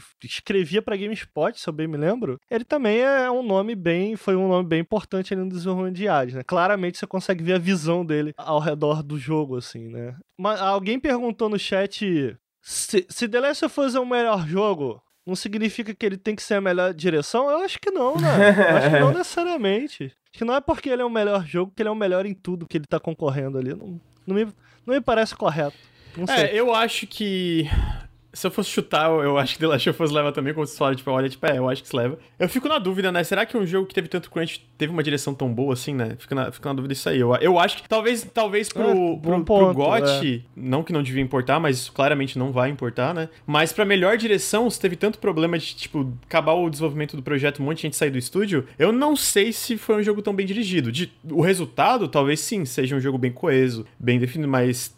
Não sei se faz sentido, entendeu? É, faz algum, cara. Eu, eu só acho que acaba sendo diferente direção do estúdio, né? né? Direção e organização em si me parece ser uma questão mais interna do que a do jogo. Ainda que de certo ponto estejam conectados, eu, eu consigo enxergar o que você tá dizendo também. Eu queria só adicionar, cara, que a gente tá. Rapidamente a gente tava falando do jogo do ano, que não teve um jogo que clicou pra mim. Eu acho que esse jogo tem uma. Pra mim, tem uma enorme chance de ser o Cyberpunk, né? é, que não, tá, não aparece aqui na lista. Em relação a esse rolê aí da, do melhor direção, tem muita gente comentando aqui no chat que, ah, porra, jogo que teve crunch não devia nem estar tá listado. Mano, eu acho muito difícil de acreditar que todos esses jogos não tenham tido crunch. Hades, Half-Life, eu, eu, eu, acho muito difícil de acreditar. Vocês têm que entender, eu já repeti, mas eu bato nessa tecla de novo, vocês têm que entender que crunch é uma cultura, é uma cultura de crunch ao redor da indústria de videogames. Então não é um caso isolado, não é o caso da Rockstar, não é o caso da Naughty Dog. Há uma cultura ao redor dos videogames sobre crunch, e até por isso é tão importante falar disso. Falaram um comentário aqui, mas a direção do jogo é diferente da direção do projeto. Eu não tenho tanta certeza, porque a gente sabe, por exemplo, da, da matéria sobre o Red Dead Redemption 2, que muito do crunch vinha de, do, de uma consequência direta da forma que os, do, os dois irmãos lá da Rockstar, né? Eu acho que eles acho que são irmãos, agiam e eles eram os diretores criativos do projeto, né? Então, tipo, como eles lidavam com a equipe, como eles, tipo, reforçavam essa cultura do crunch. Então eu não acho que tem tanta diferença. É, o, o, próprio Neil Druckmann faz tempo, né? Eu talvez isso, talvez isso tenha mudado, mas o próprio Neil Druckmann falou, cara, não tem como fazer um jogo do ano sem crunch. Será que é diferente quando o diretor criativo do jogo fala isso? Será que tem uma diferença tão grande assim? Será que, tipo, a produção foge tanto da parte de direção ali? Eu não acho. Se o diretor criativo fala isso abertamente, é porque ele com certeza influencia no resultado do estúdio ter tanto crunch, entendeu? Uh, eu acho que é uma coisa que não anda de mãos dadas, assim, digamos. A, a cultura do estúdio tá relacionada, sim, aos diretores que estão ali encabeçando esses projetos, né? Uh, a gente não sabe se teve crunch no Hades. A gente tem um documentário que mostra, talvez tenha tido, mas eu não acho que, mesmo se tenha tido, que eu acho bem possível, eu não acho que nem perto do nível de, de estúdio desses estúdios grandes que a gente fala, até porque a retenção de funcionários de uma empresa como Supergiant é muito mais. A galera, sei lá, teve um funcionário que saiu da Supergiant nos últimos anos, assim, basicamente. Tipo, deve ter algum tipo de crunch, mas eu não acho que é num nível que a gente vê numa Naughty Dog, numa Bi BioWare. Eu acho difícil não ter crunch não. com o calendário de lançamentos de Hades, Não, sabe? mas é isso que eu falei. Tipo... Eu não tô dizendo que não teve necessariamente, mas eu acho que a intensidade, o nível e como eles lidam com isso deve ser uma, uma coisa muito melhor, porque, como eu falei, a retenção de funcionário. Teve um cara que saiu da Supergiant nos últimos anos, sabe? Então, parece uhum. um bom ambiente de trabalho, se eles estão lá anos e anos juntos, sabe? Dito isso, eu, eu acho que não teve crunch. Não, eu acho que teve. Eu, eu só acho que isso não é um impedimento. Eu não sei como as coisas funcionam lá, mas para pra analisar. É uma coisa você fazer um crunch pra uma Naughty Dog, pra uma Rockstar, fazendo um puta crunch, quem vai receber o, as flores desse projeto? Sei lá, a Activision é o Bob Kotick, tá ligado? Sim. Outra coisa, você tá numa empresa menor com, sei lá, 10, 15 funcionários, em que todo mundo acaba colhendo os frutos, né, desse crunch. Então, tem esse ponto também, tipo aqui no Nautilus, entendeu? Se a gente fizer crunch, por isso é preciso contextualizar o Sim, crunch, né? Se a gente fizer crunch, a gente colhe o que a gente tá fazendo. É muito diferente da gente colocar, sei lá, o Andrezinho aí, que edita pra gente. Andrezinho, tu vai trabalhar 18 horas por dia, irmão. E o, o, no final do mês o salário dele é o mesmo, Entendi. né? O salário dele é o mesmo. Então acaba sendo diferente. O que eu tô querendo dizer com isso, tipo, eu acho que houve crunch, só que é uma relação trabalhista diferente, né? É, é a única empresa independente dessa galera aí, então eu acho que é uma relação de trabalho diferente em que os indivíduos ali que fizeram crunch, acho muito difícil de acreditar, mas eu consigo entender o que você tá falando também. Eu só acho que os indivíduos que fizeram crunch ali recebem, né, diretamente pelo tempo que eles colocaram no projeto ali. Porque, porra, um jogo com calendário de lançamentos como Hades, todo mês um, um update grande, sabe? Porra, acho difícil de acreditar. Mas dito isso, cara, tem um. Como é que é o nome dele, Lucas? O documentário lá que saiu sobre Hades acompanhando o Developing Hell, se não me engano, que tem no clipe. Como é... Não, mas como é que é o nome do maluco lá? O, que... o Daniel Dyer? Daniel Dyer? Daniel Dwyer. O Daniel Dwyer acompanhou o desenvolvimento do jogo, não acho que, né, não necessariamente, no clip, né, não necessariamente acho que eles mostram tudo, mas tá aí, eu quero assistir ainda, não assisti. É, eu não sei, eu, eu acho que teve, eu acho que tem crunch basicamente todo o jogo, né, a gente sabe até, tipo, por exemplo, algo que não é tão surpreendente, visto que foi uma pessoa que fez, mas o, o Toby Fox do Undertale ficou com um problema ah, no braço, por causa do desenvolvimento do Undertale, tipo de tendinite e tal, essas paradas. Então é foda, né? Isso basicamente seja um, um, um cara, cinco, dez pessoas, e aí vai. É, é uma parada, como tu disse, cultural da, da indústria de jogos, né? Agora, for certeza que teve crunch, é só ver a cara do Cory Barlog. É, o Cory ele deu umas declarações em relação a isso, especialmente, né, não, não, lembro se, não, não lembro se foi esse ano ou ano passado que ele teve umas brigas com o Jason, Jason Schreier, que é quem é uma das principais vozes que vem cobrindo essa questão de crunch. E eu, eu fiquei meio meio, meio enojado do Cory Barlog, assim, em, em, relação. O Cory Barlog é chefe, né? É head, ele nunca vai admitir, nunca vai meter uma dessa. E aí fica a dúvida, né? Na parte melhor direção, eu acho que com certeza The Last of Us Part 2 é um jogo muito bem dirigido. Como to... eu acho que todos os jogos dessa lista são, talvez o Ghost of Tsushima não tanto, mas é, eu acho que talvez isso devia pesar um pouquinho mais aqui, eu não sei. Mas é, eu, eu acho que a melhor direção ali tem bons jogos. Falta algumas coisas às vezes, porque. Eu tenho certeza que, por exemplo, se eu tivesse jogado Paradise Killer, eu ia falar: não, não, tem que ter esse jogo aqui, porque eu sinto que nas três horas que eu joguei, eu sinto que ele faz umas paradas muito diferenciadas na questão de jogos, de, jogos investigativos, uhum. assim, né? Mas acho que é uma boa lista aqui, eu acho que os jogos são muito bons. Eu acho que, de novo, o Ghost of Tsushima ser indicado pra tanta coisa é meio. Não sei, não sei porque foi indicado pra tanta coisa, eu não acho que esse jogo merece. Não acho ruim, queria deixar muito claro que eu não acho ruim, mas eu cara, não sei por que, foi tanta coisa que ele apareceu. Porque mesmo é, a gente né? falando como um, um, ano que talvez não tenha sido. não tenha tido jogos tão é, especiais no sentido de fazer umas coisas diferentes, que nem Disco Elysium, Outer Wilds e etc., tiveram coisas que fazem o que Ghost of Tsushima faz melhor que ele, sabe? Tipo, tudo que ele faz tem outros jogos que fazem melhor. Uh, basicamente é o que eu sinto do Ghost of Tsushima. Por isso que eu acho meio estranho ele estar tá em tanto lugar na lista, assim. O Pathless não entrou em nenhum lugar da, da lista? Não, nada. Porque, pô, melhor direção de arte, cara, me vem à cabeça rapidamente o Pathless, sabe? Mas será que ele não entrou porque não deu tempo de entrar? Não, ou... o Valhalla entrou. Eu acho que o Valhalla saiu até depois ou na mesma semana do The Pathless. É, o The Pathless não tá em melhor direção, é para mim me parece meio bizarro. É. Assim, a gente pode, o pessoal do chat tá comentando aqui, né? Vamos levantar essa bola também, que a gente pode comentar brevemente que, assim, a gente não pode confirmar, né? Eu não tenho certeza, ah. mas eu tenho convicção de que, porra, interesses econômicos influenciam bastante ah, nas sim. escolhas de ah, jogos do ano e tudo mais, né? Então, tipo assim, um jogo como Ghost of Tsushima, não sei, né? Mas, porra, exclusivo, né? Vai poder colocar lá, lançar a versão jogo do ano, não sei o que, pá, porra toda, né? Tipo assim, mesmo que não ganhe, pode não pode estar na lista inteira e não ganhar porra nenhuma, mas tá lá, indicado as 3, 4, 5 prêmios no é, rola, The Game Awards. Rolar um, rolar um lobby, né? Eu acho que rola muito também. Tipo assim, no, a gente não tem como confirmar mas eu imagino que, que aconteça. Eu não, eu não confio no ser humano, entendeu? Ah, eu acho então... que também outra explicação pode ser que a gente falou de, cara, jogaram poucas coisas. Eu acho que acontece também. É a mesma coisa do Oscar, a gente escuta é, já abertamente o pessoal falando na parte de animação, que há vários do, do pessoal ali que faz a, o julgamento ali do, do Oscar, né, que indica os filmes para serem, para ganharem ou não. Muitos nem assistem, sei lá, animações se não são animações, sei lá, estadunidenses, ou coisas da Ghibli, por exemplo, por isso que a Ghibli nunca, nunca ganhava nada, porque muitos do, do pessoal ali do júri nem assistia os filmes, sabe? Tem a questão do, do, do júri, é, da questão de que o júri pode ter jogado ou não esses jogos, né? Tem a questão também de como que esse júri é escolhido, né? A própria organização deve ter o seu próprio método, o seu próprio processo para escolher os jornalistas, né? Então, tipo assim, quem são os jornalistas que estão sendo escondidos, escolhidos, escondidos. né? Pra... Escondidos. É, esses também. Quem são eles? Mas... É, sem, é, isso também já é uma forma de, de... Uma possível forma, né? De... Pô, vou escolher esse cara aqui, esse cara aqui tem certas opiniões, né? Esse cara aqui, pô, esse cara aqui vai falar de Paradise Killer, não vamos deixar ele de fora, tá ligado?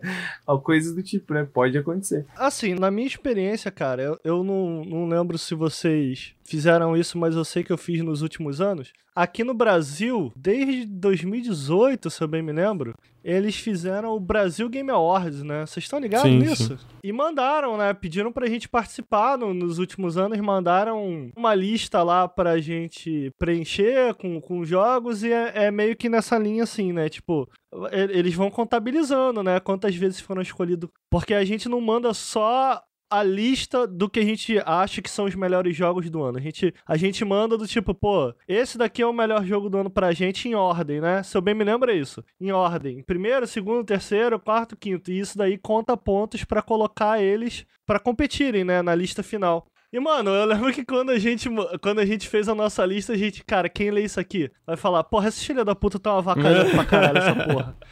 Porque, cara, a gente, a gente, pô, a, a, gente foi, partiu pra dentro, a gente botou uma puta lista diversa, com umas paradas meio viajada mesmo. E, cara, mano, nada do que a gente botou é. apareceu na lista final, sacou? Então, onde eu tô querendo chegar é tipo, mano, não tem jeito. Ghost of Tsushima foi um puta lançamento sim, popular, sim, sim. entendeu?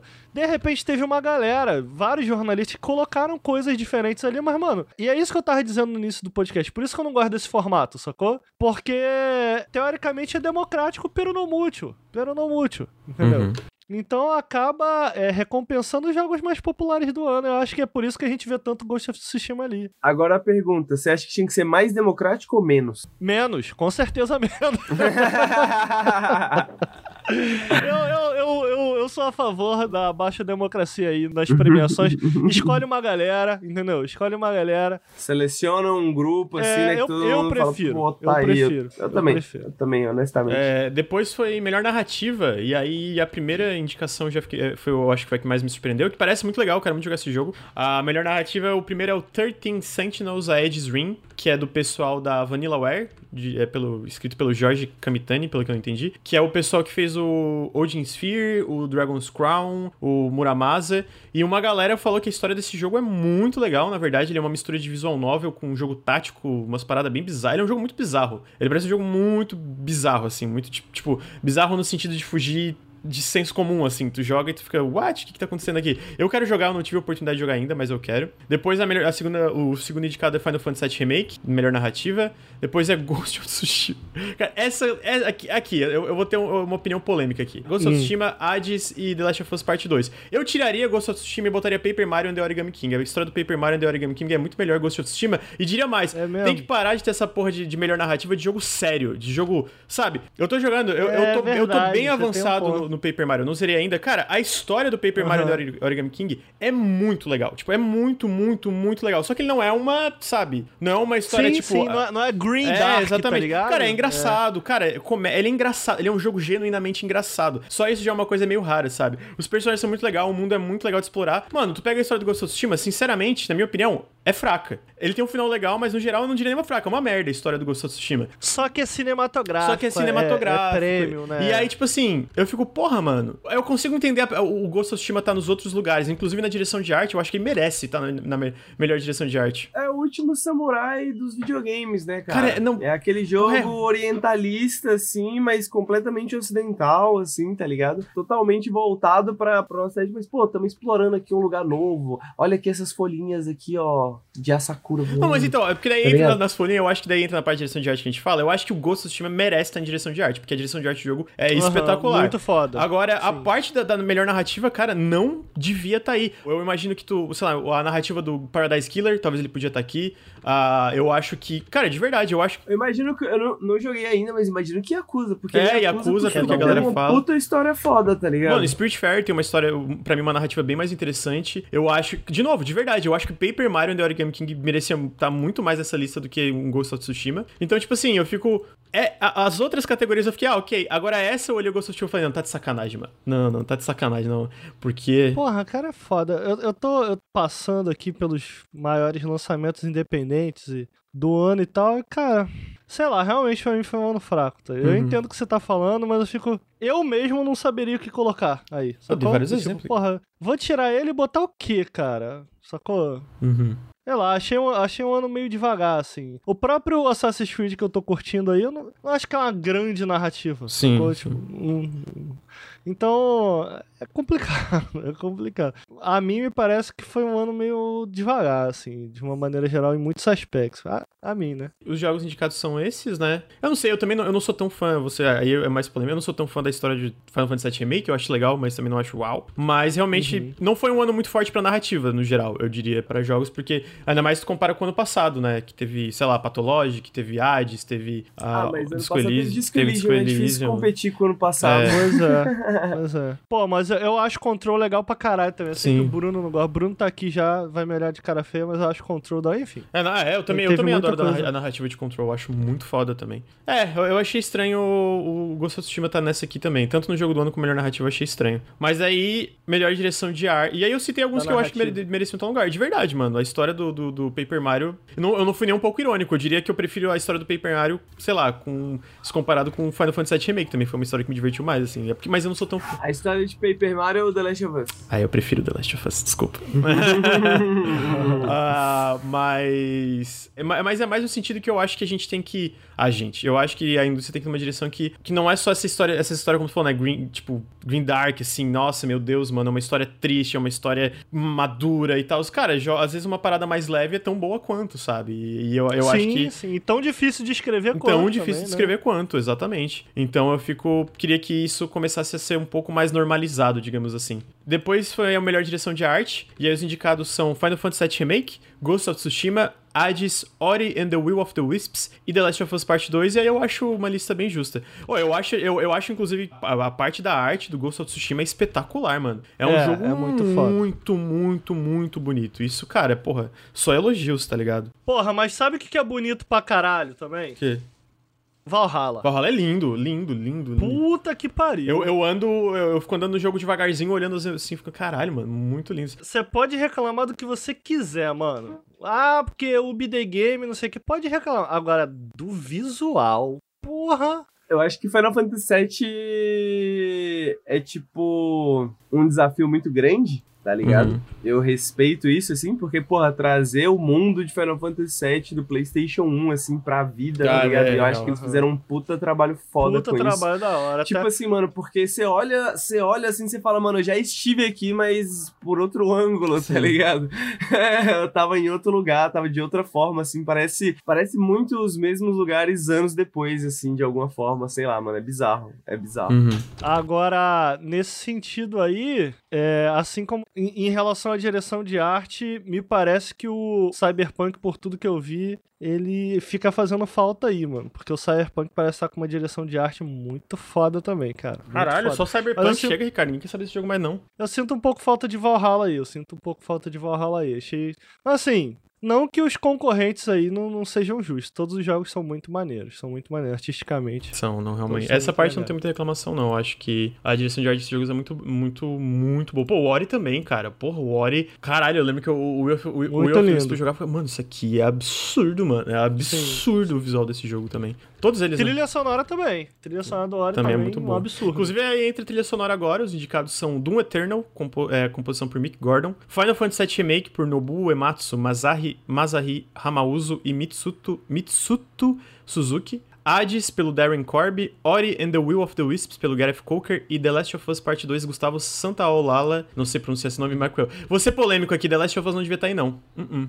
É mesmo? Acho que não. Não gostou Não, eu da, não da acho que trilha é, é ruim, mas eu acho que ela não é tão impactante quanto a, a- a trilha do primeiro foi, assim, eu não, eu não acho que a trilha sonora... Eu acho que ela é mais ambiente, assim. Eu não acho que o The Last of Us devia estar aí. Dito isso, eu, eu não acho que foi um ano super marcante pra trilhas sonoras. Porra, a de Hades é a de Hades é absurda, absurda, assim, mas... De Hades é absurdo. Sabe o que que, me, o que que faz falta aí, assim como em direção de arte? O Pathless. The Pathless. Tem uma trilha sonora muito foda, é verdade. Trilha sonora incrível do mesmo compositor de Journey. Como é que é o nome dele? O Austin Wintory. Lucas. O Austin Wintory. Porra, trilha sonora incrível de Uhum. The Pathless. Eu acho que fica fazendo falta aí, assim como em melhor direção de arte também. The Pathless tem uma direção de arte muito foda. Não é que o The Last of Us Part 2 não, não tem música boa, mas eu acho que ele. Sei lá, eu não, eu não acho que ele usa tanto música assim no geral, sabe? Eu acho que. é, até, até perguntar brincando, tem trilha sonora, o The Last of Us Part 2? Porque realmente tem muito momento que é silêncio, assim. E eu não acho que isso é Aham. ruim também. Eu acho que funciona muito bem no jogo, Sim.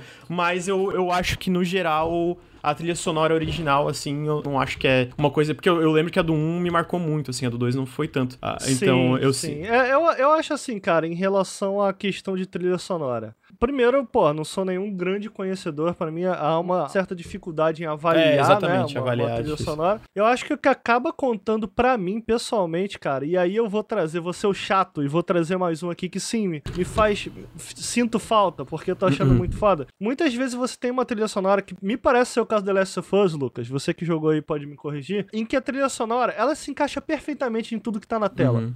ela, ela se encaixa perfeitamente, ela acompanha muito bem o jogo. E muitas vezes você não necessariamente quer uma trilha sonora que te chame mais atenção do que tá na tela. Mas o que eu acabo avaliando é nesse sentido, porque a gente pega um Breath of the Wild, por exemplo. Muita gente não gosta da trilha sonora do Breath of the Wild. Eu sinto que a trilha sonora do Breath of the Wild é para você nem notar ela. Mas para mim, ainda que ela por design tenha feito dessa maneira, é impossível não notá-la.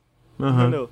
Ela faz o trabalho dela tão bem de se esconder do jogador, de se borrar entre o som ambiente e uma trilha própria, ela faz isso tão bem que, cara, é impossível é, não notá-la, entendeu? Então, eu acabo achando que é, tem essa questão, né? Porque muitas vezes uma boa trilha sonora, talvez seja o caso The Last of Us, ela casa perfeitamente com o que tá na Sim. tela, mas não se destaca. Eu acabo avaliando quando ela, de alguma maneira, ainda que por design, ela tenha sido criada, dei o exemplo do, do Breath of the Wild, pra se mesclar a experiência, não necessariamente se destacar, ela tenha feito isso, eu acho que uma boa trilha sonora acaba chamando sua atenção de uma maneira ou de outra. Uhum. Por estar, pelo menos pra mim, que muitas vezes jogo tentando prestar atenção nisso, por estar é, realçando tão bem o que tá na tela. Uma trilha sonora que fez, tá fazendo muito isso esse ano, vou ser o chatão aqui, Valhalla. Mano, é o tipo de jogo que você podia tranquilamente botar um- uns batuque, umas paradas que ia, ia, ia casar e tu ia ouvir, tu ia até esquecer que tá tocando. Cara, a trilha sonora de Valhalla. Porra, mas o mano, problema do Valhalla, toca- mano, é que a trilha sonora é boa, mas a mixagem de som desse jogo é uma bosta, velho. Aí. É eu- mesmo? Eu, eu tô achando, eu tô achando, eu me, eu me incomodo com o som desse jogo. Uhum. Buga muito, tem coisa abafada, coisa tal, tal, tal. A trilha é muito boa, eu concordo, tipo, ela vem em momentos muito legais. Mas às vezes até a,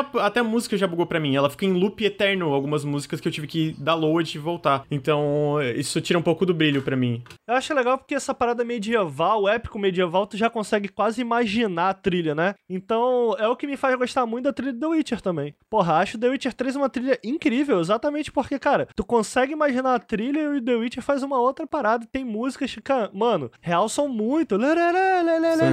Quem não lembra do Lelele? Lelele.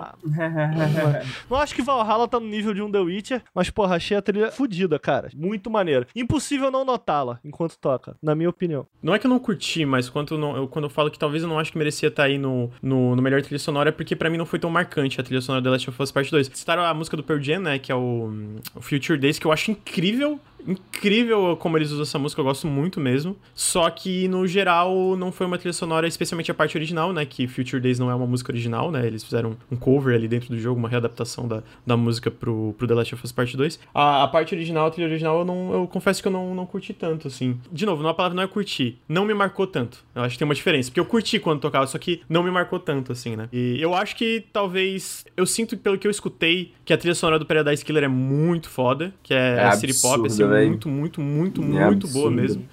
E, mas eu também, fora o Hades, assim, o Final Fantasy VII Remake, que é do caralho também, eu diria que, no geral, talvez não tenha tido nenhuma trilha sonora que marcou tanto esse ano também. Sério? Porra, a trilha de Hades não, é então, fora, fora essas duas que eu, tô- que eu falei, né? Ah, Ah, ah, porque o Doom Eternal tem uma trilha sonora muito boa, mas, de novo, não foi uma parada que marcou tanto assim também. que me parece que de todas as listas, se bem que tem a direção de arte também, essa tem concorrentes muito fortes, me pareceu. A melhor direção de arte tem também, que a gente ficou meio assim no, no jogo do ano, né, em direção Uhum. e tal. Agora, pô, melhor trilha sonora, isso porque eu ouvi, né, eu ouvi um pouco da trilha sonora desses jogos, em especial ali... É diferente ouvir e jogar, né? Mas dos que eu joguei aí, que são o Hades e o Ori, porra, são trilhas bem marcantes, São. cara. São trilhas bem marcantes. A do Hades, se eu, se eu forçar assim, eu consigo ouvir na minha cabeça, assim, Porra. tá ligado? E a Porra. sensação que passa é muito boa também, tipo, quando você chega em alguns lugares. Muito. Eu esqueci o nome dela, mas. Aquele casalzinho lá de músicos, né? Eu esqueci o nome da menina, assim, mas que você encontra no segundo mundo do Hades. Sei, É, isso ah, é muito sim, foda. sim, sim, sim. É, Esqueci mano, e nome tipo, dela. porra, você tá, tipo, já. Segundo mundo, Muito assim, foda. você já tá naquela paz, você chega nela assim, você. Você relaxa na hora, assim, tá ligado? E aí você conversa com ela, troca aquela ideia. Euridice, né? Euridice. É, se é exatamente, Eurídice. É, E aí, Euridice. tipo, mano, a sensação, e você escuta ela cantar, aquela sensação que bate, assim, mano, tudo isso junto, assim, pô, é perfeito, mano. Muito maneiro. Hum, zero defeitos. Você terminou, finalizou a quest dela? Eu não terminei ainda. É, eu tô terminando, quase terminando, não terminei Pô, também. tem uma surpresa aí, tem uma surpresa maneira quando tu fecha. Falaram no chat e é verdade, cara. A trilha sonora de Risk of Rain 2 é muito foda. Eu- É mesmo, cara, é maneiro. incrível. Não, a, a- música em especial que toca. Sabe aquela bem, bem famosinha do primeiro Risk of Rain, Ricardo? É aquela Coalescence. Eu acho que se tu, se tu ouvisse, tu ia saber qual é. Se não me engano, é uma que toca na última fase, ou numa das últimas, assim. O compositor fez um remix pra última fase do Risk of Rain 2, cara, que é espetacular essa música. É muito foda, muito. Eu gosto muito da trilha sonora do Aham. Risk of Rain 2. Então, mas assim. De fato, são jogos que tiveram. A, a trilha sonora do Final Fantasy VII Remake é porra, mano. Caralho, é muito É, absurda. é bem muito braba. absurda, cara. É bem Nossa braba. senhora, a música que toca no final do jogo ali, caralho, mano, é muito absurda, assim. Aham. Então, de fato, tiveram umas músicas bem, bem legais. Quem você acha que leva, Lucas? Você, você foi quem mais jogou. Acho que você jogou todos joguei, dessa joguei lista todos aí, né? lista. Cara, eu vou de Final Fantasy VII Remake. E eu acho que seria uma premiação bem justa, assim. É- é- entra naquilo, né? Porque no fim tem. É mesmo, em cima do Hades, Lucas? Eu acho que ganha em cima do Hades, cara. É, só que Não, daí tem aquele negócio, né? O lance dela é que tem muita coisa que é meio que essas readaptações, orquestrada, etc. E aí tem a do Hades, que é uma trilha sonora completamente nova, de fato, né? E fica nesse jogo. Pô. Será que a Hades talvez não mereça um pouco mais por ser uma coisa completamente nova? Mas ao mesmo tempo, cara, as versões. Eu escutei, depois que eu zerei o Final Fantasy VII Remake, eu fui escutar algumas versões do, do, do PS1, né? E, cara, eles fizeram um trabalho incrível, assim, nas readaptações das músicas, assim. Muito incrível, assim. Ou eu acabei de lembrar a trilha sonora que mais me marcou esse ano até então. Street of Rage 4. É. Do caralho a trilha sonora, mano. É verdade. Porra, é foda, porque eu não acho melhor que a de Hades, não. eu falei que foi uma das provas, mas a Hades é melhor. Mas, porra, ficou da hora a trilha sonora de, de Street of Rage Cara, 4. eu acho que Paradise. Killer devia estar nessa lista só pela música tema, mano. Puta que pariu, é muito também acho, boa, velho. cara. Eu nem, eu nem ouvi tantas outras ainda. Mas a música tema eu boto pra tocar aqui às vezes enquanto eu tô trabalhando, porque é absurdo de boa também. Então teve uma, uma, uma- umas trilhas sonoras bem, bem legais aí em 2020, né? Enfim, melhor indie, os, os indicados são Carrion, Fall Guys, Hades, Spelunk 2 e Spiritfarer. Eu gosto muito de Fall Guys, mas assim, eu botaria outros jogos no lugar. No Porra, finalmente uma lista que eu joguei tudo, hein? Tava me sentindo aqui, porra. É, finalmente também. Aí é. foi, aí foi. Eu acho que eu botaria. Eu gosto muito de Fall Guys, mas eu acho que eu botaria outro jogo no lugar dele. Ah, não, o Fall Guys merece estar É, aí. ele foi muito pô. Fall Guys impactante merece também, né? tá aí. muita gente. Merece tá aí, merece tá aí. A BS Indie me faz falta um pouco ali. É foda. É desse ano Among Us, cara? não é independente, É de gente. Não, o 2020? Among Mano, Us é 2018. O, o Among Us tá no melhor mobile desse ano, mas ele ah, não é é desse ano. É 2018? de Caraca, tá. 2018. O Among Us foi realmente uma parada muito estranha, né, cara?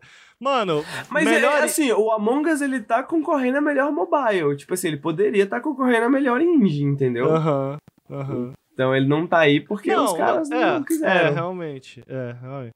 É porque a versão mobile saiu esse ano, é isso? Não, pior Não. que não, mano. Não faz nenhum sentido. Não faz. Tipo assim, Foda-se, só eles tá quiseram aí, botar. melhor mobile, o jogo explodiu esse ano, vamos fingir que É. ele saiu esse É, ano. vamos fingir. Foi meio entendi. isso. Faz sentido. Faz Sabe que sentido. jogo que eu queria que tivesse essa lista? Hunt Down. Esse jogo é muito bom, cara. Eu acho que ele merecia estar nessa lista. Indie?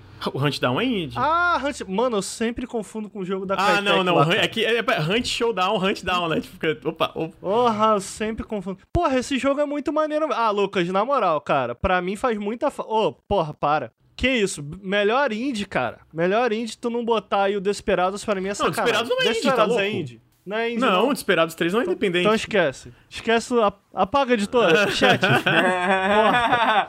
Não, Eu, eu- agora- eu- eu não entendo qual que é o problema dessa galera com Paradise Killer, mano. Cara, ninguém jogou. Esse, esse é o problema. Mas, Ninguém é, jogou, mas, é, mas que talvez jogou, tipo, tu vê, o GameSpot porque- lá deu 9, PC Gamer deu 9. PC Gamer acho que falou que foi o melhor jogo de investigação de todos os tempos. Cara, e a É, gente teve mano, Return tipo of the assim, Obra Dinn em 2018, 2019, tá ligado?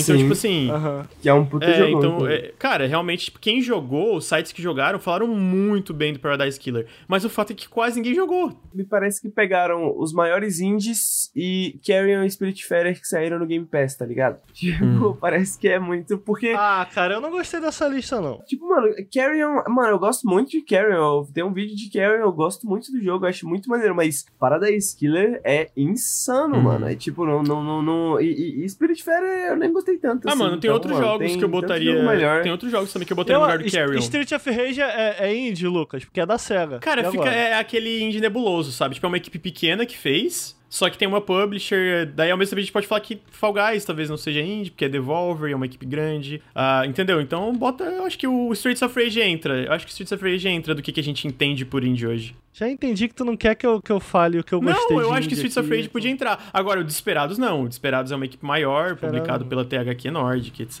né? Então... Porra, mas é uma equipe pequena, cara. A Mimimi Productions é pequena, cara. É, e é pequena, mas tem mais gente que é Super Giant, tá ligado? Que já é maior do que boa parte das indies aí que estão no mercado. É. Então, é por isso que eu falo. Mas assim, eu inclusive não botaria o Spiritfarer também. Cara, te, pra mim, eu, eu tiraria o Spiritfarer, tiraria o, o Carrion, dá pra botar o Risk of Rain 2, que eu acho que é um jogo que merece, eu acho que ele é muito bom. Eu acho que tem o Deep Rock Galactic, que saiu esse ano oficialmente. Cara, ele é o muito legal. Cloudpunk, lembraram no chat. Cloudpunk Porra, é bem tem maneiro, o... cara. Paradise Killer. O Hard Space Shipbreak. Esse aí também não é bem...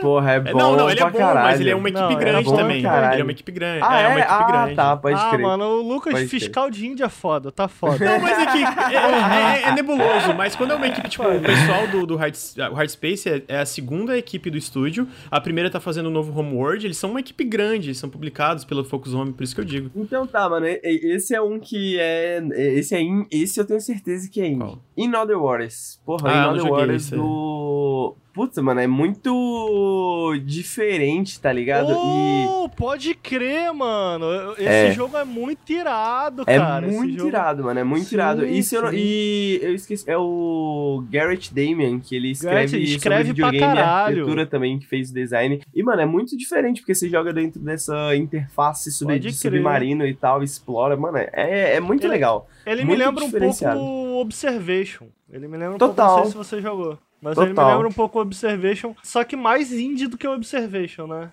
Mas, cara, muito maneiro, muito bem lembrado, Henrique. É bem legal, mano. Bem Pô, legal. o Creek saiu esse ano, cara, o jogo da Manita, que eu acho muito foda também, então... Sei lá, teve bastante coisa aí que eu acho que faltou. Tem o Kentucky Route Zero, que a gente não sabe o que fazer com ele. Kentucky Route Zero, verdade, teve o Kentucky Route Zero também. Kentucky, é, Kentucky. Pra- é, então eu fico meio... Eu, eu, eu- Disc Rooms, Disc Room... Ah, o Disc Room eu não, não botaria numa lista de... Mas a lista não tá ruim. A lista não tá ruim. É porque eu, eu acho que tiveram, tiveram jogos independentes muito irados também. A lista não tá ruim, é só porque tá tão boa quanto a lista de GOT, tá ligado? Aham. É, o, o The Pathless eu não botaria também. Eu gosto do The Pathless, mas eu acho que ele tem vários probleminhas, assim. Mas é, os melhores são, são esse. Eu acho que o que ganha fica entre Hades e Spelunk 2. Ou talvez Fall Guys, porque tá- o Fall Guys teve um impacto muito grande, né, assim. Vamos combinar aqui. Vocês estão implicando com Carry On e Spiritfarer. É. Não é nem, cara, não é nem, que- ó, não é nem implicando. Hades e Fall Guys, porra, merecem tá aí. Não, aham. Merecem não, mas tá não aí. é. Acho que Fall Guys É, sim, o, é. pra mim o Hades, Spelunk 2 e o Fall Guys tá tranquilo. Não é nem implicando no sentido que o jogo é ruim, mas eu acho que tiveram coisas melhores pra estar no lugar deles, entendeu? Tipo. Eu não, eu não sei se eu.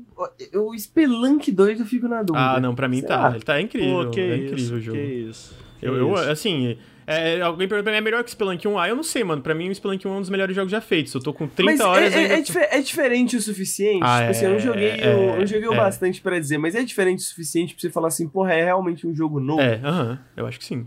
Eu acho que. É tipo assim, ele é uma continuação. Ele é tipo bigger, bigger e em alguns aspectos better e em outros nem tanto. Bigger and Better. Ah, mas, tipo assim, é, é isso, ele incrementa em cima do que o primeiro Spelunk co- construiu. Ele é, tipo, nossa, revolucionário, ele muda um monte de coisa? Não, não necessariamente, mas isso pra mim não é um De problema. fato, não Tem tanta coisa nova primeiro. nesse jogo, tanto, tipo, inimigo, elemento e etc. E, cara, com certeza, eu acho que merece ter aí. Não fez o barulho do Não, é primeiro. que, então, é isso que eu falo. O lance do primeiro Spelunk é que ele não só, pra mim, é um dos melhores jogos já feitos, como ele criou um, um estilo ali que não. Que, que a galera copiou muito em cima dele. Agora, tipo, o Derek falou, cara, o Spelunk 2 já vendeu muito mais que o primeiro no lançamento, sabe? Só que não fez o mesmo burburinho, de fato. É engraçado, eu achei isso surpreendente um pouco, achei que ia falar mais. É, pois é. Ah, enfim, né? Foi um ano meio caótico também, né? Parece que Spelunk saiu faz seis meses já, quase. É, total, verdade. Não é estranho o Ori não tá aí também. Ori não é né, cara? independente. Ah, não. Ori, é Ori é uma equipe de 80 Fiscal, pessoas, chegou o fiscal, publicado pela fiscal. Microsoft. Tá bom, tá bom, já entendi já. Segue aí. Nada do que eu falar aqui é, Tá é falando merda, eu tô corrigindo, porra. Eu, hein? Se é 2D é indie, irmão. É 2D indie. Porra. Então, depois entre o melhor jogo de ação, que os indicados são Doom Eternal, Hades, Half-Life Alyx, Neo 2 e Streets of Rage 4. Mano, Doom Eternal. Se não ganhar, vou, vou botar fogo. Doom Aí, Eternal. Street of Rage 4. Porra, até que enfim, mano. Street of Rage 4. Não, o melhor jogo de ação Porra, é Doom foi- Eternal, cara. Não tem um melhor jogo de ação. Cara, não tem um jogo que faz ação como o Doom Eternal faz. Puta que pariu, é muito incrível o combate desse jogo. Tem como, velho. Cara, não sei, eu, eu gosto, tipo, eu joguei um pouco só de Doom Eternal, não joguei muito, mas Hades. É muito bom também. E o, o Half-Life Alyx eu não joguei, né? Queria jogar, mas parece tão interessante que eu acho que. Ok. Mas, mas o lance do Doom Eternal pra mim é que, tipo assim, o Doom Eternal erra em algumas coisas, assim, de ritmo, algumas paradas, elementos que ele bota pra compassar o ritmo do, do jogo. Agora, quando chega na parte do combate, com- a ação, cara, não tem. Não tem, cara. O, o, o combate do Doom Eternal é um dos melhores combates que eu já vi num jogo na minha vida. É o melhor combate que eu já vi num FPS na minha vida. É absurdo de bom, assim, pra mim, o que eu sinto jogando Doom Eternal. Eu zerei agora, especialmente depois de zerar o DLC, eu zerei o DLC ainda. Cara, e só reafirmou, cara, o combate desse jogo é absurdo, cara. É absurdo, é absurdo, é absurdo, Mas sabe? não é a melhor ação, é o melhor jogo que contém ação.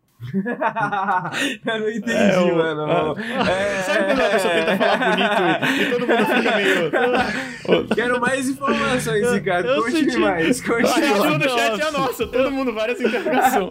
Eu, eu senti o Deoxys, eu senti o Deoxys. Não, olha só, pera... Presta atenção. Cê, Não lagou, é não, o a gente só não entendeu, todo mundo ficou quieto olhando pro Ricardo, porque ninguém Não, é- entendeu. não é o Não é o jogo com... do jeito que você tá falando aí. Você tá falando, não, porque, porra, o Doom Eternal tem umas mecânicas de ação muito iradas. Mas não, não tá sendo julgado apenas a parte mecânica de ação. Tá sendo julgado o jogo como um todo. Então, é o melhor jogo que contém ação. Não o melhor jogo de ação, não é a melhor mecânica. Incrivelmente fez sentido, Não, mano. fez Depois... mas, ma- mas na hora eu fiquei muito. Mas, cara, é, é eu foda, mano. É Não porque. esperava. É porque, tipo, ele tá lá em melhor jogo do ano e melhor jogo de ação. Eu não acho que ele é o melhor jogo do ano, mas eu acho que ele é o melhor jogo de ação.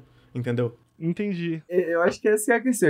Tipo assim, Hades talvez não seja o melhor jogo. Ô, caralho, eu tô me sentindo monarque já, velho. Aí. Isso é preocupante, cara. Isso é preocupante. Porra, eu tô pensando, tipo assim, mano, porque Hades, ah, eu gosto muito da ação de Hades, eu gosto muito das mecânicas de Hades, mas eu sinto que talvez não tenha tanta profundidade quanto Doom Eternal, Uhum.